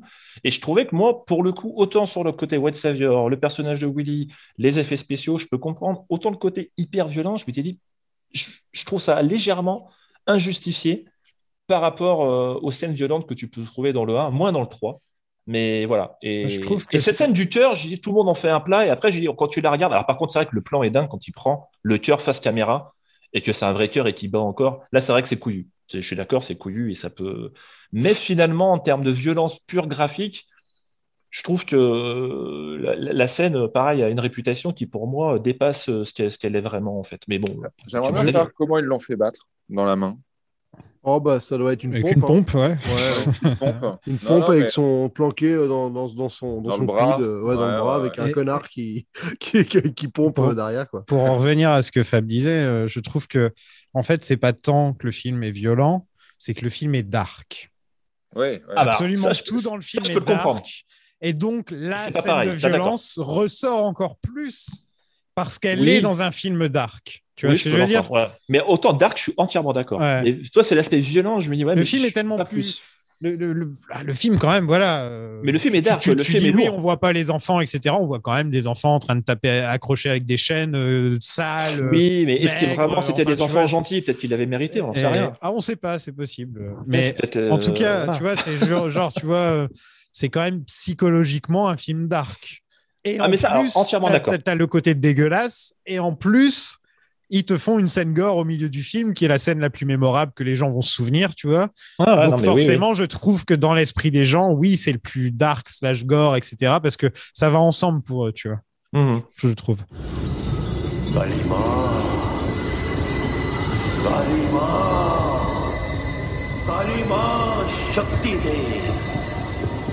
Indy va récupérer les Dragon Ball. Euh, il se rend compte qu'il y a des enfants euh, esclaves, donc c'est tellement joyeux ce film, il est... il est plein de bonheur. Ils lui font boire un truc qui transforme les gens en zombies. Mais parce que, pendant ce voilà, temps, au moins, les enfants ne vendent pas de la drogue dans la rue. C'est ça qu'il faut se dire. Tu vois Non, mais- Ils sont occupés à casser des cailloux, au moins, comme ça, ben, voilà, ils ne sont pas livrés à eux-mêmes. Ils cassent des cailloux, tu les vois, ils tapent. Enfin, Oui, c'est vrai qu'ils tapent. C'est c'est des enfants Ouais. qui, peuvent à peine tenir à une pioche, quoi. Enfin, qu'est-ce que tu veux faire avec Ça ça, va pas aller bien vite, les recherches, hein, à ce, à rythme-là. hein, c'est Moi, en vrai, ce qui me fait- la scène qui me fait le plus flipper du film, c'est peut-être les deux gamins emprisonnés qui parlent en mode. euh, Genre, euh, tu sais, totalement euh, zombifiés de leur futur. euh, Oui. genre, euh, sans, sans aucune forme de rébellion. Ah ouais. Bah ouais, on va se faire transformer. Bah ouais, on va finir dans le gouffre plein de lave. Et tu fais, ok, d'accord. Hmm. 2001, il se fait fouetter, quoi, 4-5 fois dans le film aussi. hein. Ah oui, bah Ouais, oui. Il s'en prend plein la tronche, le petit 2001, quand même. Non, il se fait fouetter 2001 Oui, oui, oui, il se fait fouetter. Ouais. Indy se fait fouetter et ensuite 2001 se fait fouetter. Bah oui, ils se font fouetter en même temps. Ouais, Ouais, ouais. ouais. Ah oui, il se fait fouetter par, euh, par l'enfant, par le Maharaja. Ouais, c'est ça, exactement. Ouais, c'est ça. Il ne se fait pas- fouetter par un adulte, il se fait fouetter par un enfant. Mais oui, c'est quand même fouetter. ça va alors. Non, non, mais, non, mais par contre, c'est vrai que par un adulte, ça aurait été quand même effectivement un peu too much. Et je pense que là, ils ont dû se dire, non, on va le faire fouetter par Ah, un c'est enfant. bon, il se fait fouetter par un nain, c'est pas bien Avec grave. un petit fouet, tu vois, et pas un truc d'adulte, sinon, mais effectivement, oui, c'est c'est quand même assez couillu. Ils vont m'obliger à boire le sang de la déesse. Et alors, je m'endormirai dans le grand sommeil noir de Kalima. Mais qu'est-ce que c'est? Vous devenez comme eux. Vous vivez encore, mais dans un cauchemar. Vous buvez le sang et, et le cauchemar ne s'arrête jamais. Euh, Il y a une scène plutôt, plutôt cool où Indy se, se transforme. et Elle est bien éclairée, cette scène, je trouve. euh, Mm. La scène de transformation d'Indiana Jones. euh. Et, et alors, on, on arrive pile exactement au cœur de la raison pour laquelle aussi j'aime particulièrement ce film, c'est que, et je trouve que c'est très important, c'est le seul film de la saga Indiana Jones où Indy est faillible. Oui. C'est-à-dire où on, on pense vraiment, et c'est vraiment bien fait, c'est-à-dire que on pense qu'il ne va pas y arriver, on pense qu'il est en train, alors on se doute qu'il y a un happy end, mais finalement, de toute la saga, il arrive toujours à s'en sortir, même si c'est dans un frigo pour échapper à une explosion nucléaire, c'est-à-dire que c'est la, la base du personnage. Et j'aime, j'aime justement ce moment parce que, bah ouais, en fait, non, il est pas, il est pas, non seulement il est pas infaillible, mais il peut même euh, vraiment, euh, euh, vraiment de, devenir un, un méchant, quoi. Et, et Harrison n'est pas dégueu. hein. Et j'adore, et j'adore ça dans ce film. J'adore ça dans ce film. Harrison n'est pas dégueu euh, en jouant le, Mm. le mec un peu possédé comme ça. euh. Je le trouve très bien. Il a, il a un regard un peu fou avec le sourire et tout. euh.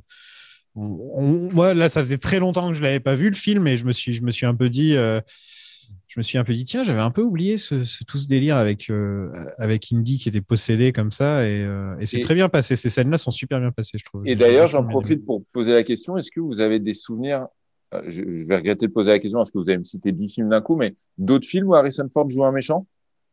J'y ai pensé justement. C'est exactement une question que je m'étais posée. bah, je suis en train d'aller voir la filmographie. J'en ai Euh, aucun qui me vient. Non. Je- Alors, il y a le, le film Apparence de Robert Zemeckis, What Lies Beneath, où Ah. apparemment il joue un méchant dedans. Oui, mais c'est le twist du film, en fait, effectivement. Ah, pardon, excusez-moi. non, mais t'as bien fait. Non, mais attends, en même temps, le film n'est pas terrible, donc euh, Ok. j'ai pas trop de scrupules. Mais Et effectivement. donc, Bruce euh, Willis, il était mort pendant tout ce truc. Euh, il joue un méchant dans, dans Cowboy et Alien, euh, messieurs. Ah, Ah c'est bon un Non, il protège. Il, il- est vraiment méchant, non Il protège. Ah bah, je crois euh, que c'est le grand méchant du film, non? Bah, Non. Non, si. Non, il non, fait non, non, équipe non. avec Daniel Craig, non? Ah, Ouais, bah, Moi, oui. c'était le méchant du film. Non, Bah, mais il, il fait que Il est plutôt hein. cow-boy ou alien Du coup, voilà, non, mais du coup, j'ai envie de dire que c'est aussi ce qui rend cette scène euh, importante et ce film, en tout cas à mes yeux, important, c'est que Harrison Ford, il est gentil et là, il est méchant. Et Ouais. voilà, et je trouve ça trop cool. Ouais, c'est mais- très rare. euh. C'est vrai, qu'il y a, crois il y a- y a des acteurs méchant, comme hein. ça qui n'entachent. Ils n'ont pas envie de se de tester un, un type de rôle différent. Comme Non, mais ça. c'est ça. Genre, Ah, genre, tu vois pas Tom Hanks essayer de jouer un méchant, par exemple. tu non, vois, c'est- ou, c'est- ou Tom Cruise, qu'il a été qu'une seule fois dans Collatéral, quoi. Tom Cruise, il l'a un peu aussi dans Magnolia quand même sur les bords. euh. C'est un connard, mais c'est Ça, pas voilà, un, ouais, c'est vrai un c'est un connard, mais c'est Ouais, pas un méchant. C'est comme dans le film que je vous disais que je retrouve pas, il fait le rôle plus d'un d'un mec un peu un peu C'est con vrai que sinon, que- c'est dans Collatéral et il le fait C'est magnifiquement. son bien, seul rôle et il est, et il est Ouais, absolument c'est incroyable. Superbe. dans Ah, ou entretien avec un Ah, vampire. Et, dans, ouais, et dans, et dans Tropic, euh, Tonnerre sur les Tropiques. Ouais, non, Ouais, ça, c'est pas- Tropic- Tropic Thunder, c'est un connard. Mais non, il y a entretien avec un vampire et collatéral. Il, il Ouais. joue Harvey Weinstein. Ouais, il joue clairement Ouais. Weinstein. ouais. Ouais. Enfin, Grossman, il s'appelle. Donc maintenant qu'on sait ce qui s'est passé avec Weinstein, c'est avec le nom. Grossman, c'est vrai. Kalima, protège-nous. Protège tes enfants. Nous proclamons notre allégeance à la déesse par une offrande de chair Mais qu'est-ce que vous faites et de sang. Donc 2001 s'évade comme un badass. euh, il menace tout le monde avec une torche.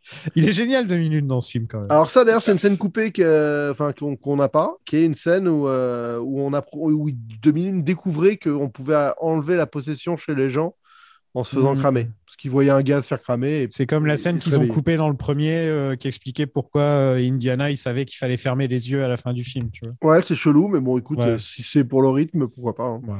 Donc le feu réveille Indy. euh, Willy est sauvé.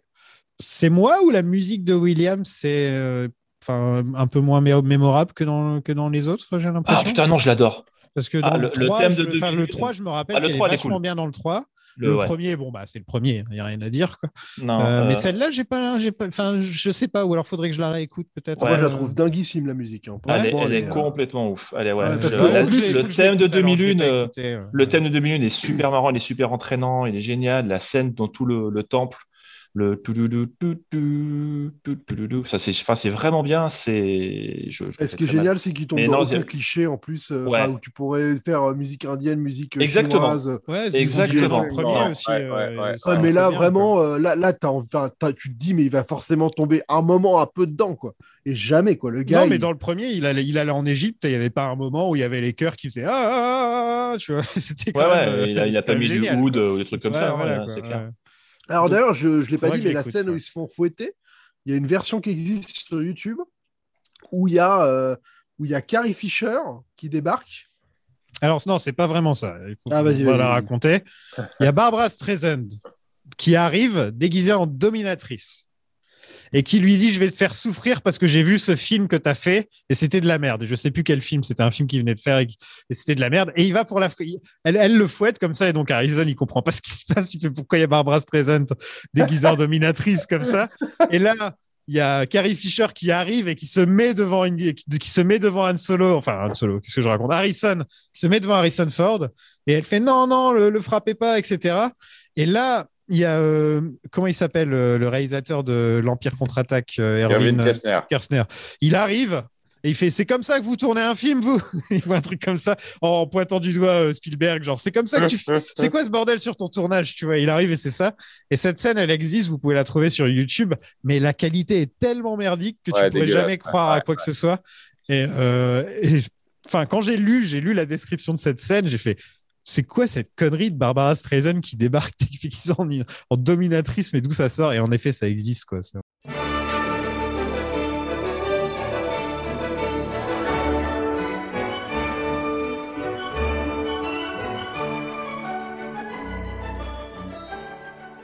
Et là, on a un ba- une bagarre contre un grand musclé, car c'est un peu obligatoire dans tous les films d'Indiana Jones, hein, je crois. Il y a toujours une bagarre avec un grand musclé. euh, Je sais ça, pas, ça ça- prend 10 minutes à se battre contre lui, tu sais.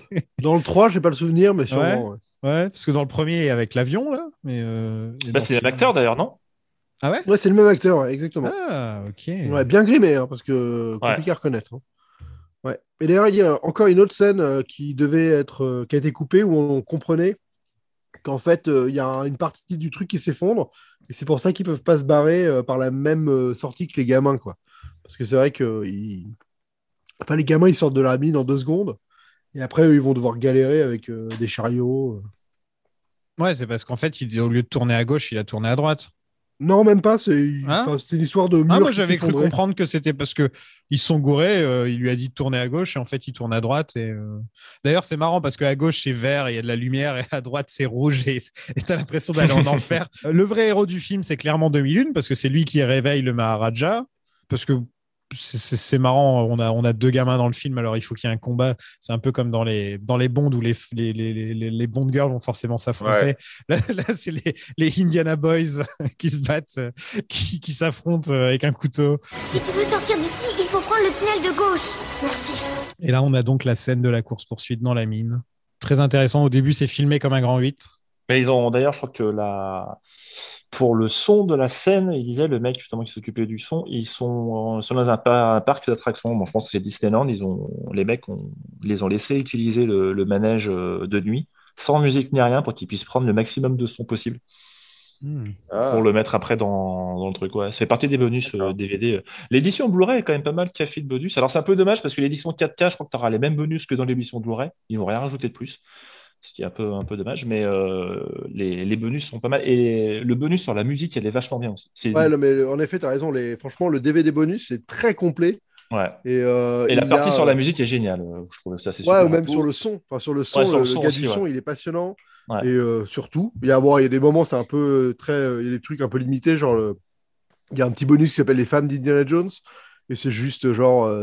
Euh, Un bout 10 d'interview. mi- ouais. 10 mi- ouais, 10 minutes de, des trois qui discutent, quoi. Donc, c'est pas très Ouais. intéressant. Mais par contre, euh, c'est. Bah, ça fait partie de ces éditions où ils ont fait le truc bien euh, 10 ans après. euh, Enfin, même 20 ans après. Où ils Quand tu es intéressé par la saga, c'est vrai que c'est intéressant. Ouais, ouais, ouais, c'est clair. Je suis pas forcément d'accord avec vous quand vous parliez un petit peu plus tôt dans, dans, dans ce podcast de, des gros problèmes euh, euh, d'incrustation particulièrement. euh, on parlait du, je crois que c'était toi, Fab, qui parlait du mannequin de 2001 où on voyait à un moment que c'était pas vraiment lui. Euh, Oui, alors le mannequin, c'est hyper furtif parce que je l'ai revu moi. euh, D'accord. euh, Fatalité. Oh, c'est un quart de seconde. hein, ouais. Mais je l'ai remarqué quand même. seconde. J'ai remarqué aussi. Non, non. Non, Non, non, la scène de chariot, elle, elle est parfaite. Les incrustations, Ah, c'est cool, l'avion qui cool. s'écrase et à la fin, quand tu as la flotte qui sort de la montagne. Oui, c'est ça. Oui, vous parlez. Voilà. Oui, c'est la. Ah ouais, c'est- voilà. quand doivent autres, Dans la courir. mine, euh, la mine, c'est il y a pas la flotte dans à la mine, Ah non, non, non, la, la- non, non, la, la, la, la Non, scène non, de la mine, elle est, elle est, elle Non, est ils incroyable. se sont fait chier, la scène de la mine. Ils ont quand même construit, euh, ils ont quand même construit euh, le truc, quoi. Enfin, en partie. Hein.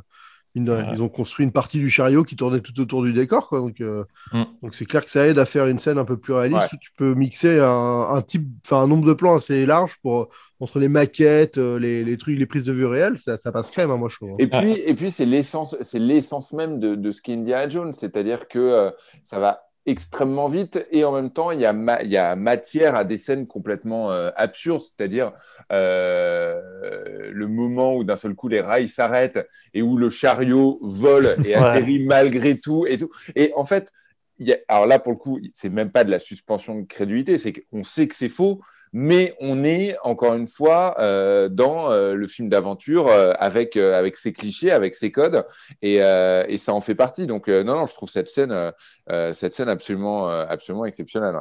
Ah, Ouais, je suis d'accord. Bah, Et, et c'est marrant Et qu'on qui a aussi, donné et moi qui a donné euh, et Une qui a attraction donné, euh, qu'on attra- bah, mine de rien. Alors pour le coup, je j'en j'en fais pas une qualité cinématographique, mais je trouve que quand un film ou une scène atteint un tel niveau de, de, de conscience populaire que on a envie, nous, de vivre cette scène et la possibilité nous en est donnée, je trouve que c'est pas anecdotique. Ouais, Star, ce qui est marrant, c'est que- Indiana Jones, quoi. C'est voilà. Ouais, Alors ouais. que tu vois, personnellement, j'ai moins envie de bouffer des insectes et la savale de singe. Tu vois, Non, mais- vivre certaines autres, euh, certaines autres scènes iconiques. Non, mais voilà, je prends un, un autre exemple, par exemple, c'est Waterworld. Waterworld, le film où tout, tout le monde dit que ça a été un flop, ce qui n'est pas le cas, et tout le monde dit que c'est une merde, ce qui n'est pas le cas. Bah, Linda, non, mais. bon, Ah, mais j'aime bien Nico. ça sort les hot tech en fin d'épisode là. Non, mais j'aime bien, j'aime bien, j'aime bien Nicolas. Alors franchement, je, je respecte Nicolas pour ça. C'est qu'il est un peu comme moi. C'est que. euh, C'est un contrarien, c'est ça, il dit le contraire. Ouais, et j'aime bien, moi j'aime bien faire l'avocat du diable, surtout quand les films sont, déf- sont défoncés comme ça. Et ça, on est bien d'accord. qu'il y a tellement plus honteux dans le cinéma Mais voilà. que les, Non. les cibles faciles type euh, bah, Waterworld. Waterworld, franchement, ça se pose là avec le recul. hein. Enfin, je veux dire. Non, euh, mais. On- on- alors, encore une fois, 23h43. Moi, je vais y aller. là, vous Moi, je vais y aller, les gars. J'abandonne.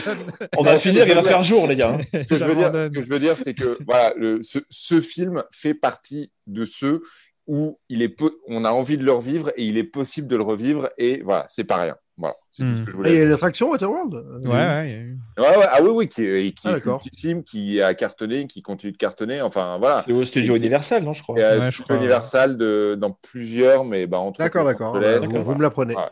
Il est sympa, le, franchement, le, le, Mais- le, le roller coaster Indiana Jones de Disney. euh, Alors, le seul truc qui est étrange, plus longtemps. je- celui quand il le mettait à l'envers, à un moment il Ouais, était à l'envers. ça, ouais. C'était trop cool. Ça, ça c'était trop cool. ce qui est c'est dommage, c'est que c'est pas le vrai train de la mine, quoi. Enfin, tu vois, genre, c'est con, ils ont un train de la mine. Oui, chez non, mais le train de la mine existait déjà. Donc, euh, Donc, ils ont pas fait de train de la mine, ok, d'accord. ah non. Et, et c'est un sacré clin d'œil parce que justement, on, on parlait des cinémas, euh, une des, pas des critiques, mais en tout cas, une des réflexions qu'on avait fait sur le premier Indiana Jones euh, et de Steven Spielberg en tant que réalisateur, c'est que c'était vraiment ce qu'on appelait un roller coaster movie. C'est-à-dire vraiment Oui. un film de montagne russe. Et du coup, il a vraiment installé ça dans le deuxième. Quand tu regardes, euh, du coup, euh, concrètement, il y a vraiment une scène de montagne russe euh, qui est le chariot de la mine, totalement, tu vois. Et ça fait un espèce de petit clin d'œil. Pour moi, je pense que Oui, c'est pas anodin. Les 20 premières minutes, c'est du roller coaster. hein, Mais c'est exactement ça. Et du coup, c'est du roller coaster pendant tout le film. Et ça, c'est pour ça que j'aime.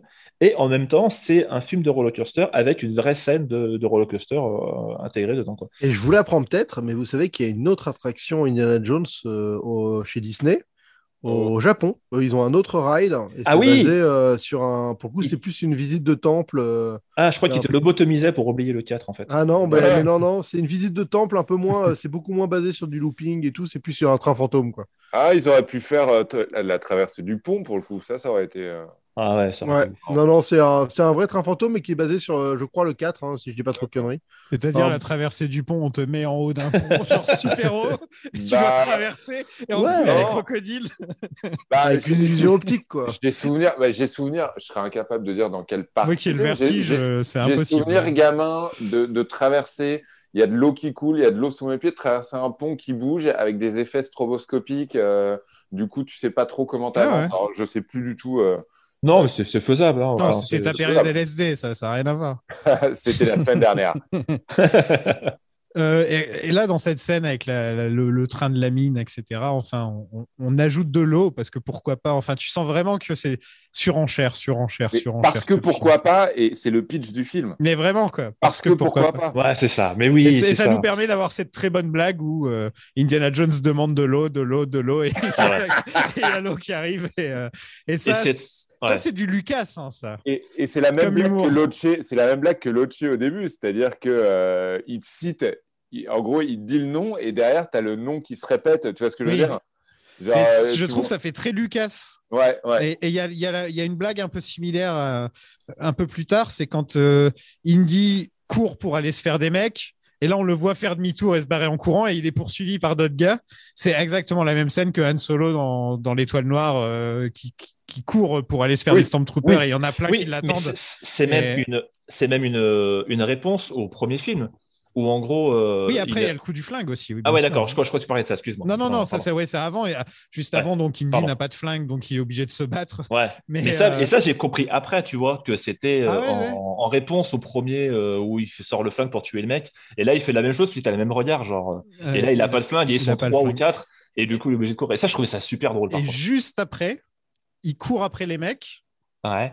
Et, euh, Ah oui, et là, on le voit faire demi-tour et se faire courser par plein d'autres gars. C'est ouais, exactement la même scène que Han Solo dans, dans le premier Star Wars. Ouais, ça, c'est la même, t'as raison. Ouais. Ouais. Et, ah, pour l'anecdote, euh, la scène du chariot là, avec le- la flotte, euh, la première fois que j'avais vu un Jones, c'était avec mon père, forcément, euh, parce que voilà, j'étais jeune et c'était un film qu'on regardait en famille. Et à mon père, il n'a pas moufté pendant tout le film. Oh, il ah, regardait, il était là, enfin, il, bon il aimait, signe, tu ça. vois. Il aimait, il rigolait, machin et tout. Bon. Et la scène où euh, Harrison Ford met son pied sur la, la roue du chariot pour le faire freiner, Ouais. euh, il a pété un câble en disant non mais ça c'est pas possible, il aurait dû se niquer le pied. euh, je comprends C'est pas. C'est n'importe quoi. C'est Ah ouais. complètement Looney Tunes, ça. c'est, Et euh, tout ce qu'il y avait à faire pendant 1h40, pff, rien, ils s'en foutaient. Alors par contre, le mec, il met le un pied sur un chariot. le coup de Ouais, la- la bouée de sauvetage, n'importe quoi. Mais alors là, le mec, il met un pied sur un chariot, il fait non, mais attends, là, Le avec les cœur semaines qui qu'il bat a. dans la main, ça il, passe, pas de il aurait dû problème. brûler, c'est pas possible. Oh là, c'est vraiment trop lourd. hein. C'est rigolo, mais c'est lourd. Je sais pas, putain. Voilà, Non, ça mais m'a c'est vrai que- rigoler. C'est c'est vrai que cette scène est très, euh, très cartoon et très Buster Keaton sur les bords. euh, Ouais, aussi, ouais. arrêter, avec son pied comme ça, ça fait très euh, cinéma muet. Non, mais c'est vrai qu'il y a pareil dans cette scène, on pourra en parler pendant un moment, mais il y a tout. Il y a, il y a- il y a de, il y a de la chorégraphie, il y a le, le chariot qui saute sur une autre rambarde. Ouais, euh, 2001 qui se retrouve entre les deux chariots. à 2001 se qui se tirer entre les le deux, machin, ils se mettent des coups de balsa, enfin des coups de, des coups de, de, de, de bâton. Enfin, c'est c'est c'est pas quand juste tu- une scène de poursuite, c'est une scène Ah de non, poursuite ouais. où ils se battent. Et quand Euh. tu vois le, le 4 et que, enfin, la scène hein, qui ils essayent un peu de reprendre ça avec euh, les jeeps là dans la jungle, et c'est mais juste tu te dis mais là vous avez perdu votre mojo quoi. Clairement, euh, vous saviez plus faire le truc quoi. Parce que c'est quand même bizarre que le même gars se vautre à faire un, un truc. euh, Enfin, tu vois, 20 ans après, euh, il n'y arrive plus quoi. Enfin, c'est très très troublant. Ouais. Mais je vais même te dire, après, bon, euh, c'est encore pas le, le débat, mais déjà la scène de poursuite avec euh, le char, euh, les chevaux dans le 3, déjà, moi, je la trouvais un peu poussive. Enfin, je la trouvais un peu, euh, un peu flemmarde. Et, et je sais pas, euh, c'est pour ça que moi, le 3, je, je le- je le préfère quand même moins que, que, que le 1. Parce que la scène de poursuite, c'est dans le 1, tu retrouves le même principe dans le 3 et tu retrouves encore le même principe dans le 4. Et, et du coup, déjà dans le 3, je trouvais ça un peu, un peu feignant. Voilà. Ouais, c'est bon, c'est- dommage quand on s'enferme dans une formule. Pourtant, bon, bah, nous, on adore Bond hein, là, euh, autour de. Bond, c'est une formule. Et Oui. Mais c'est aussi ce qui fait le charme de Bond, tu vois Ouais, mais Parce encore, il y a des, a il y a sa des vraies formule. différences entre, un, Et- entre un Moonraker et un. Ah oui, bien sûr. Et Mais un, tu vois, il a pas, quand même sa tu formule, quoi. Tu vois, tu Oui. verras toujours à peu près les mêmes choses dans le Bond. Mais Indiana Jones, justement, quand tu vois juste les deux premiers films, tu te dis, ah, il y a moyen de faire des trucs assez différents c'est ça. fois. Ah ouais, et tu te dis, dans le 4, ils avaient le délire de faire, ah bah viens, on va faire les aliens et tout, et ils font rien avec au final. Ils auraient pu faire un vrai film euh, pulp, enfin, tu vois, un vrai, un vrai film Plan 9 from Outer Space ou un truc dans le genre, tu vois, mais avec, euh, avec Indiana Jones, et ils l'ont pas fait. Ils préfèrent essayer de reprendre la même même- formule et de coller, de coller à la formule, alors au lieu de sortir un peu de ça, c'est dommage. Quoi. Ou même indirectement, tu vois, on parlait du jeu vidéo, Nico, il parlait d'Indiana Jones et The Fate of Atlantis. Un film sur l'Atlantide euh, par Indiana Jones, tu vois, j'aurais, j'aurais trouvé l'idée Ah géniale, ouais, moi. carrément. Ça se prêtait totalement, tu Ah vois, bah dans, dans le style un peu mythologique. quoi. Enfin bref. Avec Aquaman et tout. Ah,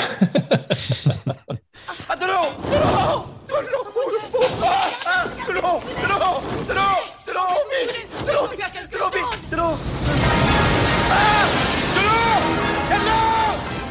Donc on a la scène du pont avec les crocodiles en dessous, donc une scène excellente. Alors hein. ça, les plans des crocodiles, ça fait vraiment deuxième équipe qui sont allés les filmer. euh. Quand même là, tu te dis, ah, là, vous n'êtes pas foulés là. Ouais, tu sens que c'est le Mais- même, c'est le même faux cadavre qu'ils sont en train de bouffer dans Ah tous ouais, les plans et à chaque ils euh. C'est genre, genre dès qu'il y en a un qui tombe, ils nous remontent le plan sur le même cadavre qui se c'est fait vrai bouffer. qu'on quoi. on est à deux doigts du stock shot de National Geographic. Ah est vraiment, vraiment. les, coupes, les coupes sont assez hasardeuses, en effet. Ouais. hein. Euh, au milieu de la- au milieu de l'action, d'un seul coup, admirer Le croco. crocodile. Ouais, c'est ça. Ouais, ouais. C'est bon, plus que la voix off, tu sais, qui donne des prénoms aux animaux. Et Oui, là, Francis, bien le d'accord. crocodile. La femelle s'approche discrètement. Mais là, en plus, on est quand même dans l'idée de d'avoir juste euh, Indy qui est au milieu avec son avec sa, sa machette là, tu vois, avec les, les, les gars qui approchent des deux côtés comme ça. Euh, Enfin, je trouve le, le plan est super Le bien plan, pensé. il est- Tout il est, est très dingue. bien pensé, quoi. Super Même bien le- pensé. Quoi. Ouais, le plan large, il est beau. hein. Franchement, Ouais. ce plan-là. Pareil, beau. encore une fois, là, tu. Enfin, je veux dire, euh, t'as pas plus d'aventure que ça, quoi. Un plan, un pont suspendu avec euh, un gars au milieu et deux, et deux troupes de chaque côté. euh. Et, rendez-vous compte d'après d'a- d'après quoi tout, tout, tout, tout ce qui se passe. Enfin, C'est-à-dire que là, on est à la fin du film, c'est la dernière scène d'action. On est sur un pont suspendu au-dessus des crocodiles avec euh, des méchants des deux côtés et ça intervient après le train de la mine, après euh, l'eau, après. Enfin, voilà. c'est- L'arrachage de cœur, la révolte des un enfants. Tourbillon, c'est un tourbillon, c'est complètement dingue. C'est pas étonnant, mine de rien, qu'on soit, qu'on soit déjà jeudi, quoi. Je Ouais, c'est clair. ouais. c'est clair. Et, et- et c'est vrai que c'est le seul des quatre films où je me dis il y a autant de scènes qui sont restées euh, dans, dans, dans l'imaginaire des gens, enfin dans le, des scènes Ah. iconiques. La scène Non. du repas, la scène du pont, la scène du cœur, la scène du chariot.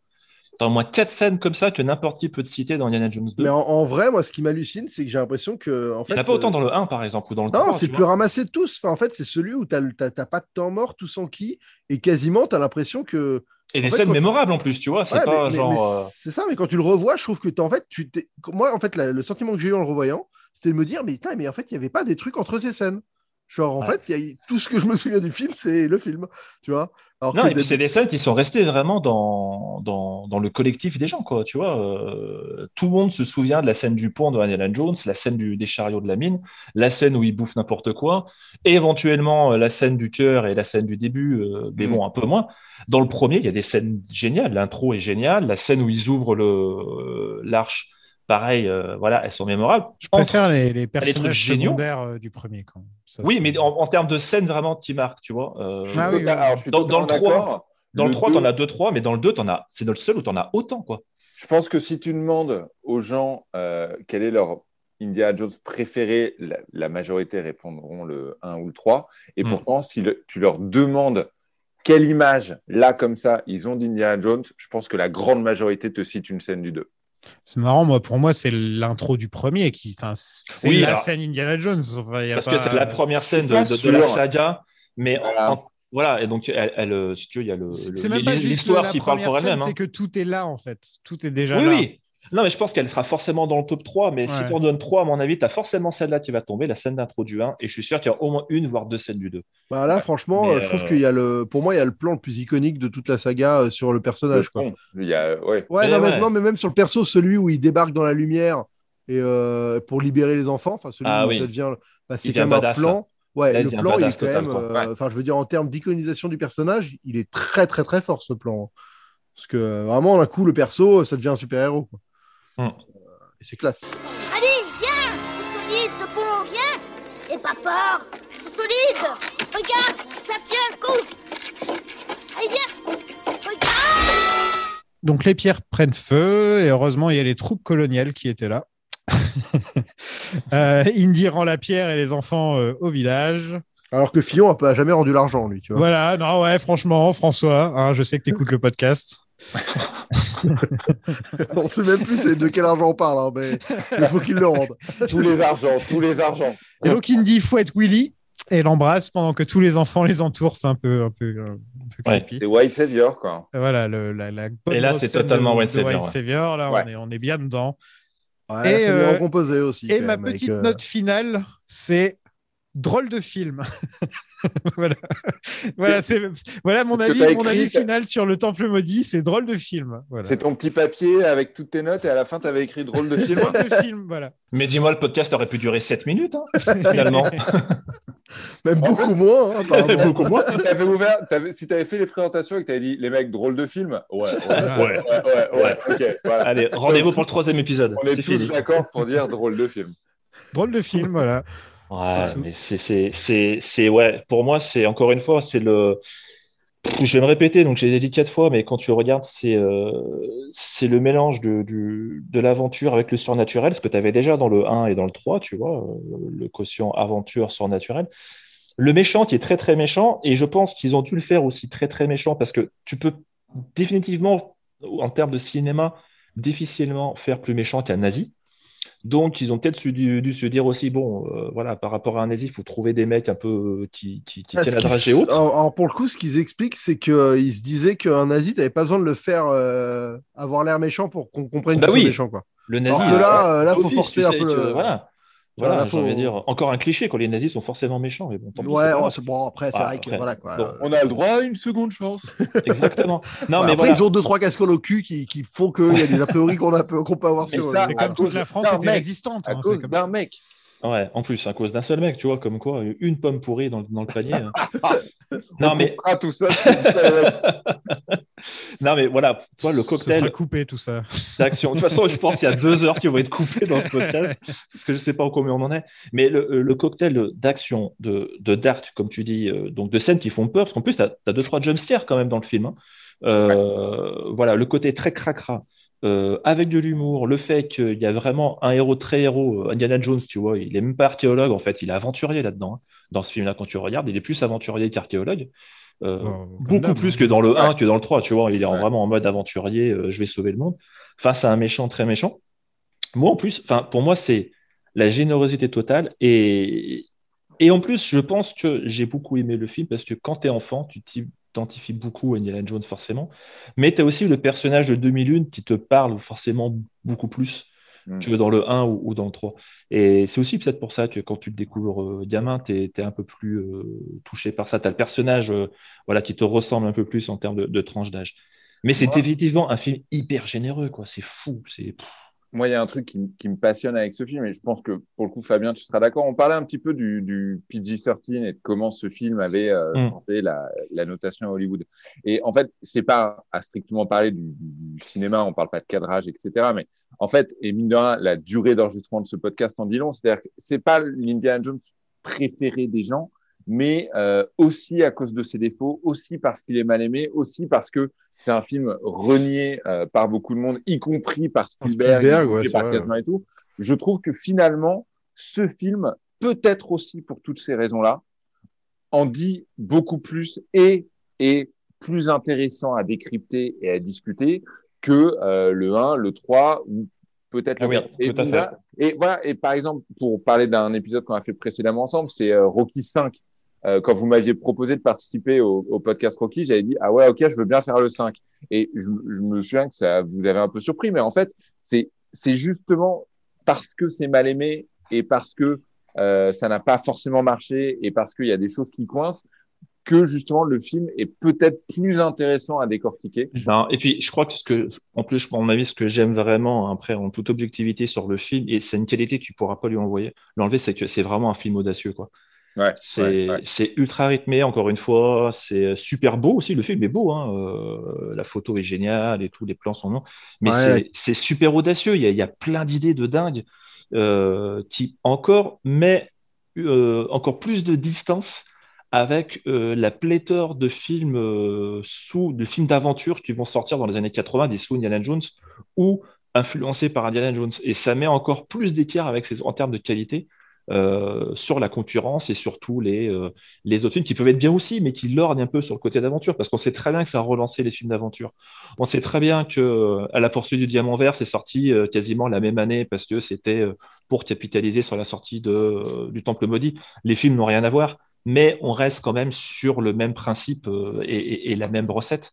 Et, et ce film-là se met encore une lettre capitale dorée sur le terme film d'aventure. Et, euh, et pour moi, rien que ça, je trouve ça, je trouve ça génial. Quoi. Merci, on est bien je- d'accord. Non, mais je vais vous dire un truc. Ce film est le Quantum of Solace de... Oh non des Indiana Jones. Non, non, je suis pas Bonne d'accord. soirée tout le monde. Non, non, non. Non, Ah, le, euh, coup de pied dans les couilles avant de partir de la pièce. quoi. Non. Ah ouais, non. Le, le- le- le Non, spectre, j'avais peut-être, j'avais dit ça, j'avais dit ça à Zoltan pour, euh, pour essayer d'avoir une réaction et ça n'avait pas marché. Mais là maintenant, Bah, j'ai reste. juste dit qu'il y avait un avion qui se crachait dans les deux. Non, je vais ça, vous dire euh, pourquoi j'ai pensé à ça. Parce que euh, euh, quand ils ont fait Quantum of Solace, ils se sont dit euh, Ah, les gens, ils veulent plus voir du James Bond. Ils veulent voir du Daniel Craig tel qu'on l'a présenté dans, dans Casino Royale. Et là, en fait, j'ai Mhm. l'impression que Spielberg, ils se sont dit Ah, on va pas faire du Indiana Jones. On va plus faire un délire, euh, qu'on va faire notre délire, tu vois. C'est ça que je veux dire ouais, par là. Je dis pas que les films sont de une qualité égale. hein. C'est juste que, en fait, ça m'a fait penser à Quantum of Solace. Genre euh, la, la grosse, la, grosse différence de ton et d'esprit entre les deux films et entre Ouais. ce que Indiana Jones représente dans notre esprit, tu vois, par rapport Ouais. aux 3, aux 4, etc., aux aventures du jeune Indiana Jones et tout le tralala. C'est vrai qu'il faudra qu'on en parle un jour.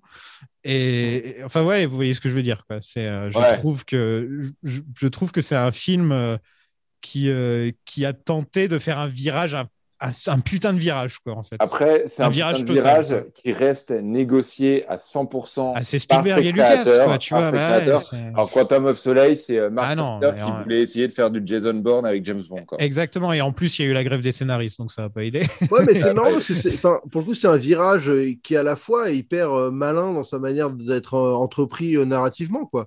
Parce que, enfin, le Mm. fait d'en, faire un prologue, le fait de, de, de, de décréter que ce sera clairement une aventure unique qui a aucune connexion avec le reste.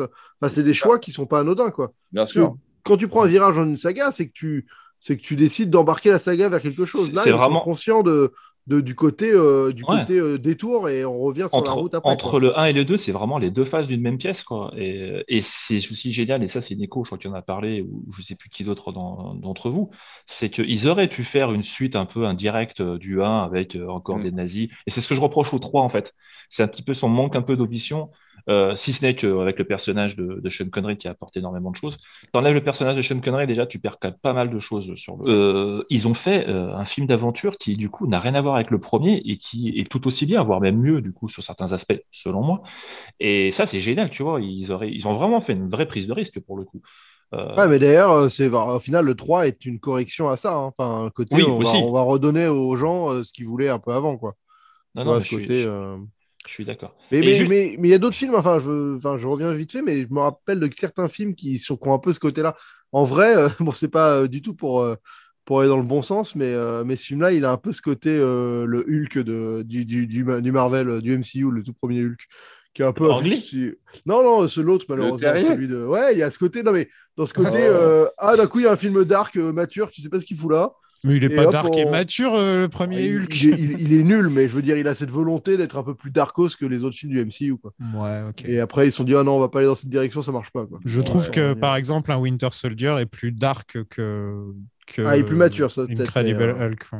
Enfin, Ouais, personne n'aime ce Je film. trouve que strictement zéro film du MCU n'arrive au genou d'Indiana Jones. Et... Oui, non, mais voilà. Mais, je non, mais c'est une image comme Quantum of Je Solace. comprends, tu vois, bien sûr, bien sûr. Non, non, mais je Ah, je puis, et puis surtout, on a, on l'a peut-être pas assez répété, mais le film, euh, il a quasiment 40 ans, quoi. Ouais. Euh, là, on a fait les 40 comme ans là, nous, du hein, les premier. Indiana Jones. Donc, le- Les Aventures de l'Arche perdue, il est sorti il y a 40 ans. Celui-là, il est sorti euh, trois ans après.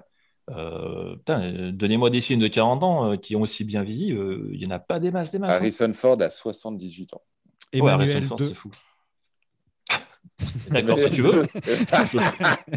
pourquoi pas Je sais pas d'où tu l'as sorti Attends, celui-là, mais alors, pourquoi pas Est-ce que tu attends, tu Tout l'as cette, tout Emmanuel. tu l'as- tu l'as cette saga dans ton chapeau ou pas? Ah, est-ce que tu.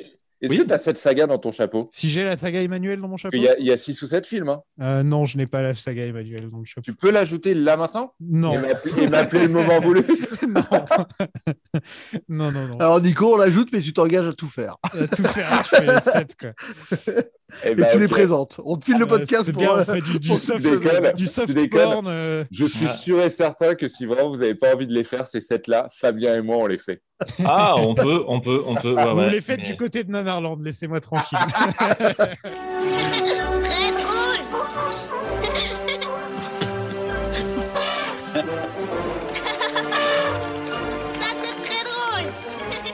bon, les gars, euh, on a fait le tour, je pense. Il est, il est plus de minuit. Les gars, on peut vous retrouver où en ce moment? Bah, apparemment, pas loin du lit, là, bientôt.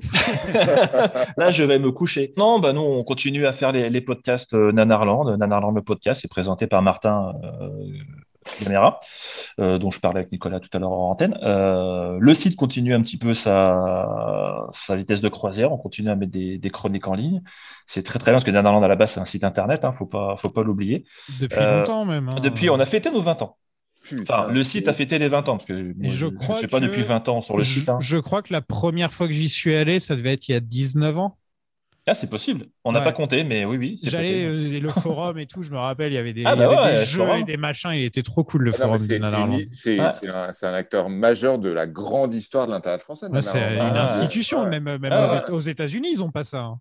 Ils, il y a, Eh il les États-Unis nous, nous- sites nous le veulent, hein, carrément. Non, non, mais un vrai site comme ça, euh, enfin, il y a- y a- Ah, ouais, ça doit peut-être exister. ça doit exister. Je sais pas si ça le l'importance culturelle que Nanarland a au final. euh, parce Ah, bah que c'est je gentil de dire que- ça, mais. euh, Non, mais c'est vrai. euh, tous- les gens qui ont, qui ont Après, sur ouais. Internet et qui aiment le cinéma, ils connaissent Nanarland. En Moi, France, je tiens à dire que je- j'ai eu euh, une de vos vidéos en réveil matin pendant une année. Il y a eu beaucoup de gens. Ouais, qui est la, bah, la réplique de, de, de, Terrain miné de Steven Seagal. euh, Ah ouais, il y a celle-là aussi qui, qui Non, non, mais ouais. le- le- on a le- fait appel à un vrai professionnel. Ah je, il je suis ré- Il va boire, il va boire un bidon d'essence pour, piquer, pour pisser sur ton feu de camp. Bah, là. celle-là, je l'ai Euh, utilisé en réveil matin grâce. À vous euh, pendant un an. Le, le site dure depuis 20 ans, c'est aussi parce que bon voilà, euh, l'équipe rédactionnelle est plus ou moins restée la même. Il y a aussi beaucoup de gens qui participent autour, euh, et puis bon, on reste un peu des passionnés, mais euh, voilà, c'est que C'est trop cool que ça existe. On, on- on- est quand même euh, nombreux à faire tourner aussi la boutique et euh, entre guillemets, voilà, moi je suis là sur le podcast, mais il y a des gens comme euh, Richard que- qu'on peut retrouver sur un podcast. Il fait un podcast qui s'appelle Shark Parade où il chronique tous les films où il y a des requins dedans. Ah, Mais il m'a invité, lui. Ah bah oui, Mais Oui, et- il est même venu sur un bon bondes. screening. Ouais, voilà. oui, on a Ah, fait, on a fait les, requins dans les Dalton. bondes euh, Il est venu ensemble. sur Dalton. Il est venu sur Dalton, ouais, ouais. Ah ouais, Ouais. Voilà. Et voilà, il y a Martin. C'était cool, qui- Shark Parade. euh, Ouais, Shark Parade, ça continue. euh, C'était Ah ouais. marrant. J'avais voilà. même fait des recherches avant pour bien me, pas me gourer, me, me dire, me pas tromper de film, dans quel requin apparaît dans quel film et tout. tu Mais oui, mais t'inquiète pas, t'as le droit, t'as le droit, t'as le droit à l'erreur. hein. Rico n'est pas quelqu'un de très très nous Ouais, que ça ne s'arrêtera jamais, du coup. De quoi Ça- ce podcast ne peut jamais s'arrêter. Il y a toujours des films avec des requins. Ah bah les films de requins, oui, non mais là, euh, Non, mais il- c'est il comme sort euh, tout le temps. Zoltan a un podcast. euh, Y a-t-il le temps y a-t-il encore, un podcast dans l'avion?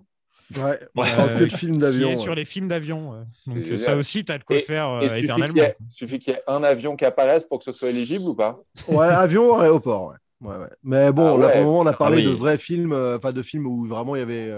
L'avion était au centre, truc, quoi. quoi, Est-ce genre que- Après, après, Swan, Tu, peux dans, tu peux m'inviter dans 15 ans quand vous sortez les rames et que vous faites coup de foudre à un Hill où à un moment il y a un aéroport dans la télé. On, a hési- on hésite de temps en temps. Je pense qu'on va faire un épisode troll dans pas longtemps. où Vraiment, on va parler. euh, Et si vous faites euh, Airplane, un de ces quatre, moi ça Ah, m'intéresse. Airplane, on l'a déjà fait pour le Ah, coup, bah euh, merde, je serais bien passé sinon. ouais, Ah, Airplane, si, vous faites, fait. euh, si vous faites Airport 80 Concorde avec Alain Delon, moi je suis Ah, bah celui-là, on, est... celui-là on, a... on a promis de se les faire tous, les airports. Euh, Ah, bah voilà. Donc Euh. écoute, Fab, tu seras prévenu.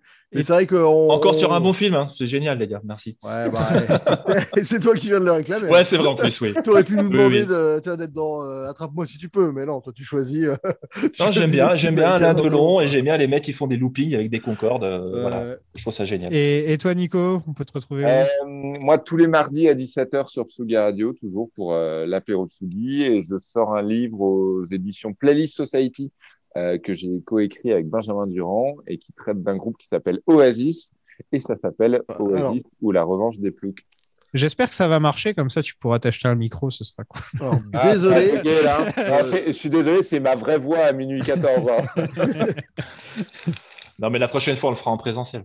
Ouais, Avec grand plaisir, ce serait un honneur. Ça, ce serait bien, ouais. Ça, c'est vrai que ça serait cool. Quelle saga, euh, quelle saga vous intéresserait, les gars, d'ailleurs euh, Bah, Alien, toujours. Hein. Alien. Oh putain, oui, Alien. Ah ouais, mais Bon, bah Alien, voilà, on trouvera Non, un ouais. épisode où vous Je viendrez pense- pour Alien. J'adore Alien, mais j'aurais peut-être pas grand chose d'intéressant à dire dessus. Je suis juste un grand fan, faudra que je Ah non, mais Alien, moi, Ah, parce que t'avais m'invitez des trucs Alien intéressants 4. à dire, là mais je me suis retenu. Je me suis dit, sinon je vais les faire chier, là, mais on serait, on serait déjà passé, on aurait fait nuit blanche. Ouais, non, Non, non. mais non, mais vous nous invitez Alien. pour Alien 3 et 4. Alien 1 et 2, en effet, inviter des vrais experts, mais 3 et 4. Alors, le 4, il y a moyen quand même de, de bien se marrer. hein. C'est quand même. euh, Ah, moi, j'aime j'aime bien le 4, moi. Le Ah, moi aussi, j'aime bien, mais mais il y a quand même Oh moyen. là là, là, mais c'est une équipe de contrariens. mais sérieusement, quoi. Ah, et si, il y, a- il y a une saga que j'aimerais bien faire à l'occasion, c'est les Police Academy. Oh, Ah, ouais, mais là, il y en a beaucoup trop. Il y en a en beaucoup. fait. Ah ouais. il y en a beaucoup. Ah, Ah, Mettez-moi dans, les- ah, mettez-moi dans les premiers, C'est parce que les derniers, c'est vraiment Non, mais on les fera pas, je pense, parce que c'est le genre de film où il y en a trop. Et euh, Il y en a fait- 8 ou 9, je crois. Ouais, il y en a 8 ou 9 et c'est presque toujours la même chose, tu vois. Donc Oui. tu peux pas vraiment avoir de grandes différences. Euh, À la fois, ça peut être agréable de faire une saga, on fait des épisodes de 20 minutes pour, euh, changer un peu. Ouais, Ah, on, bon, voit, on voit la euh, limite du concept hein, quand même, les gars. Est-ce que, dans votre chapeau, vous avez, bien euh, que les gens, ils aiment bien écouter aussi, tu vois. est-ce que dans, vo- dans votre chapeau, vous avez la saga Hannibal Lecter? Ouais, Ouais. normalement, ouais. Ah, ouais. Bah, c'est c'est une saga intéressante aussi. Ouais, Après, ça, je suis d'accord. ouais. Il y en Enfin, a- inviter Fab pour euh, Brett Ratner. Oh putain, quelle horreur. Alors, euh, attends, il y en J'aime bien a ce 1, film. 2, 3, Oh. 4, Il y en a 5. 5 Ouais. avec euh, celui Avec avec Gaspard. Ulliel. là. Ouais, Ouais, voilà. 5, et, Ouais. 5 et une série, ouais. Vous avez fait Terminator euh, Je ne vais pas participer Non, les spécialement, avants, mais... pas encore. encore, mais ils ça, sont dans le chapeau, je suppose. On t'invitera pour Genesis. Ah, et encore, ouais, oui, bon, ouais. Mais franchement, ouais, là, honnêtement, ça nous ferait mal de tomber sur un truc comme sur un Terminator là, dans le prochain, on n'en pourrait plus. Alors, on serait là, on- Ouais. bon, faut pas là, on voudrait tomber sur des trucs un peu plus, euh, un peu Ouais, différents de ce qu'on vient de faire, quoi. Peut-être peut les Scream. Je pense que Ah, c'est que bien. Scream. Au Terminator, Ah ouais. ça m'emmerderait parce que bah, c'est deux bons films et le reste, euh, enfin voilà quoi, tu vois. Alors, je, ouais, bon, j'allais dire que je défends Renaissance, mais bref, c'est Ouais, mais vous débat. défendez tout, vous. Attends, Renaissance, c'est le McGee Ouais, c'est le ouais, McGee. ouais. ouais. Ouais, il est vachement bien. Moi, j'ai vachement kiffé. hein. bien. Ah, mais en fait, on adore les films, les mêmes films avec Nico. Du coup, on adore les défendre. Non, mais mais en Renaissance, je trouve ça ouf, les scènes d'action sont personne dingues. n'aime, c'est pas pareil. En vrai, depuis le début du podcast, je, je soupçonne qu'on a qu'un invité. hein, moi, je, je- je vous dis là depuis tout à l'heure, je suis en train de me dire, mais en fait, il, il y a un mec qui est capable de changer sa voix super vite parce qu'ils aiment toujours la chose. changer de micro aussi, je sais C'est- pas comment il fait. mais- C'est- Vous avez, vous avez invité le mec qui joue dans Split, en fait. C'est ça. Bon, nous de notre côté, on a parlé de Benjamin Gates euh, sur Patreon. Eh ouais. Et maintenant, on va se pencher sur Tintin. Donc, si vous voulez nous rejoindre sur Patreon, ça nous file un petit coup de main. Et en plus, ça vous permet d'avoir du contenu bonus. Euh, on en a plein maintenant. On a, on a fait plein d'épisodes pour Patreon maintenant. Ouais, on en a Et- au moins une vingtaine. Ouais. Ouais, et donc euh, c'est patreon.com slash plan séquence. Et voilà, on a fait le tour de Indiana Ah bah là, Jones ouais, et le hein. Temple Maudit. Je, Je- pense qu'on a notre fait petit épisode de 3 heures, euh, ça devrait aller. le tour, ouais. ouais. Voilà. Bah, merci beaucoup d'être venus, les gars. Merci, merci à vous, Et- un régal. Merci énormément. Ouais. À la génial. prochaine. Allez, bisous. Salut. Bye bye. Ciao, ciao. Ciao. bouncing. Anything goes. I Chu Cha Ku Cha Me Hao Su Shu Sha Le Fong Anything goes. Wang Quan Su Jia She I Din Dao Dao Bien Dao Wei Fa Wei Zong Zu Da Du Nu Ku Svet ve wa long til la dom wat so hom so da song yi ding wa ba Anything goes.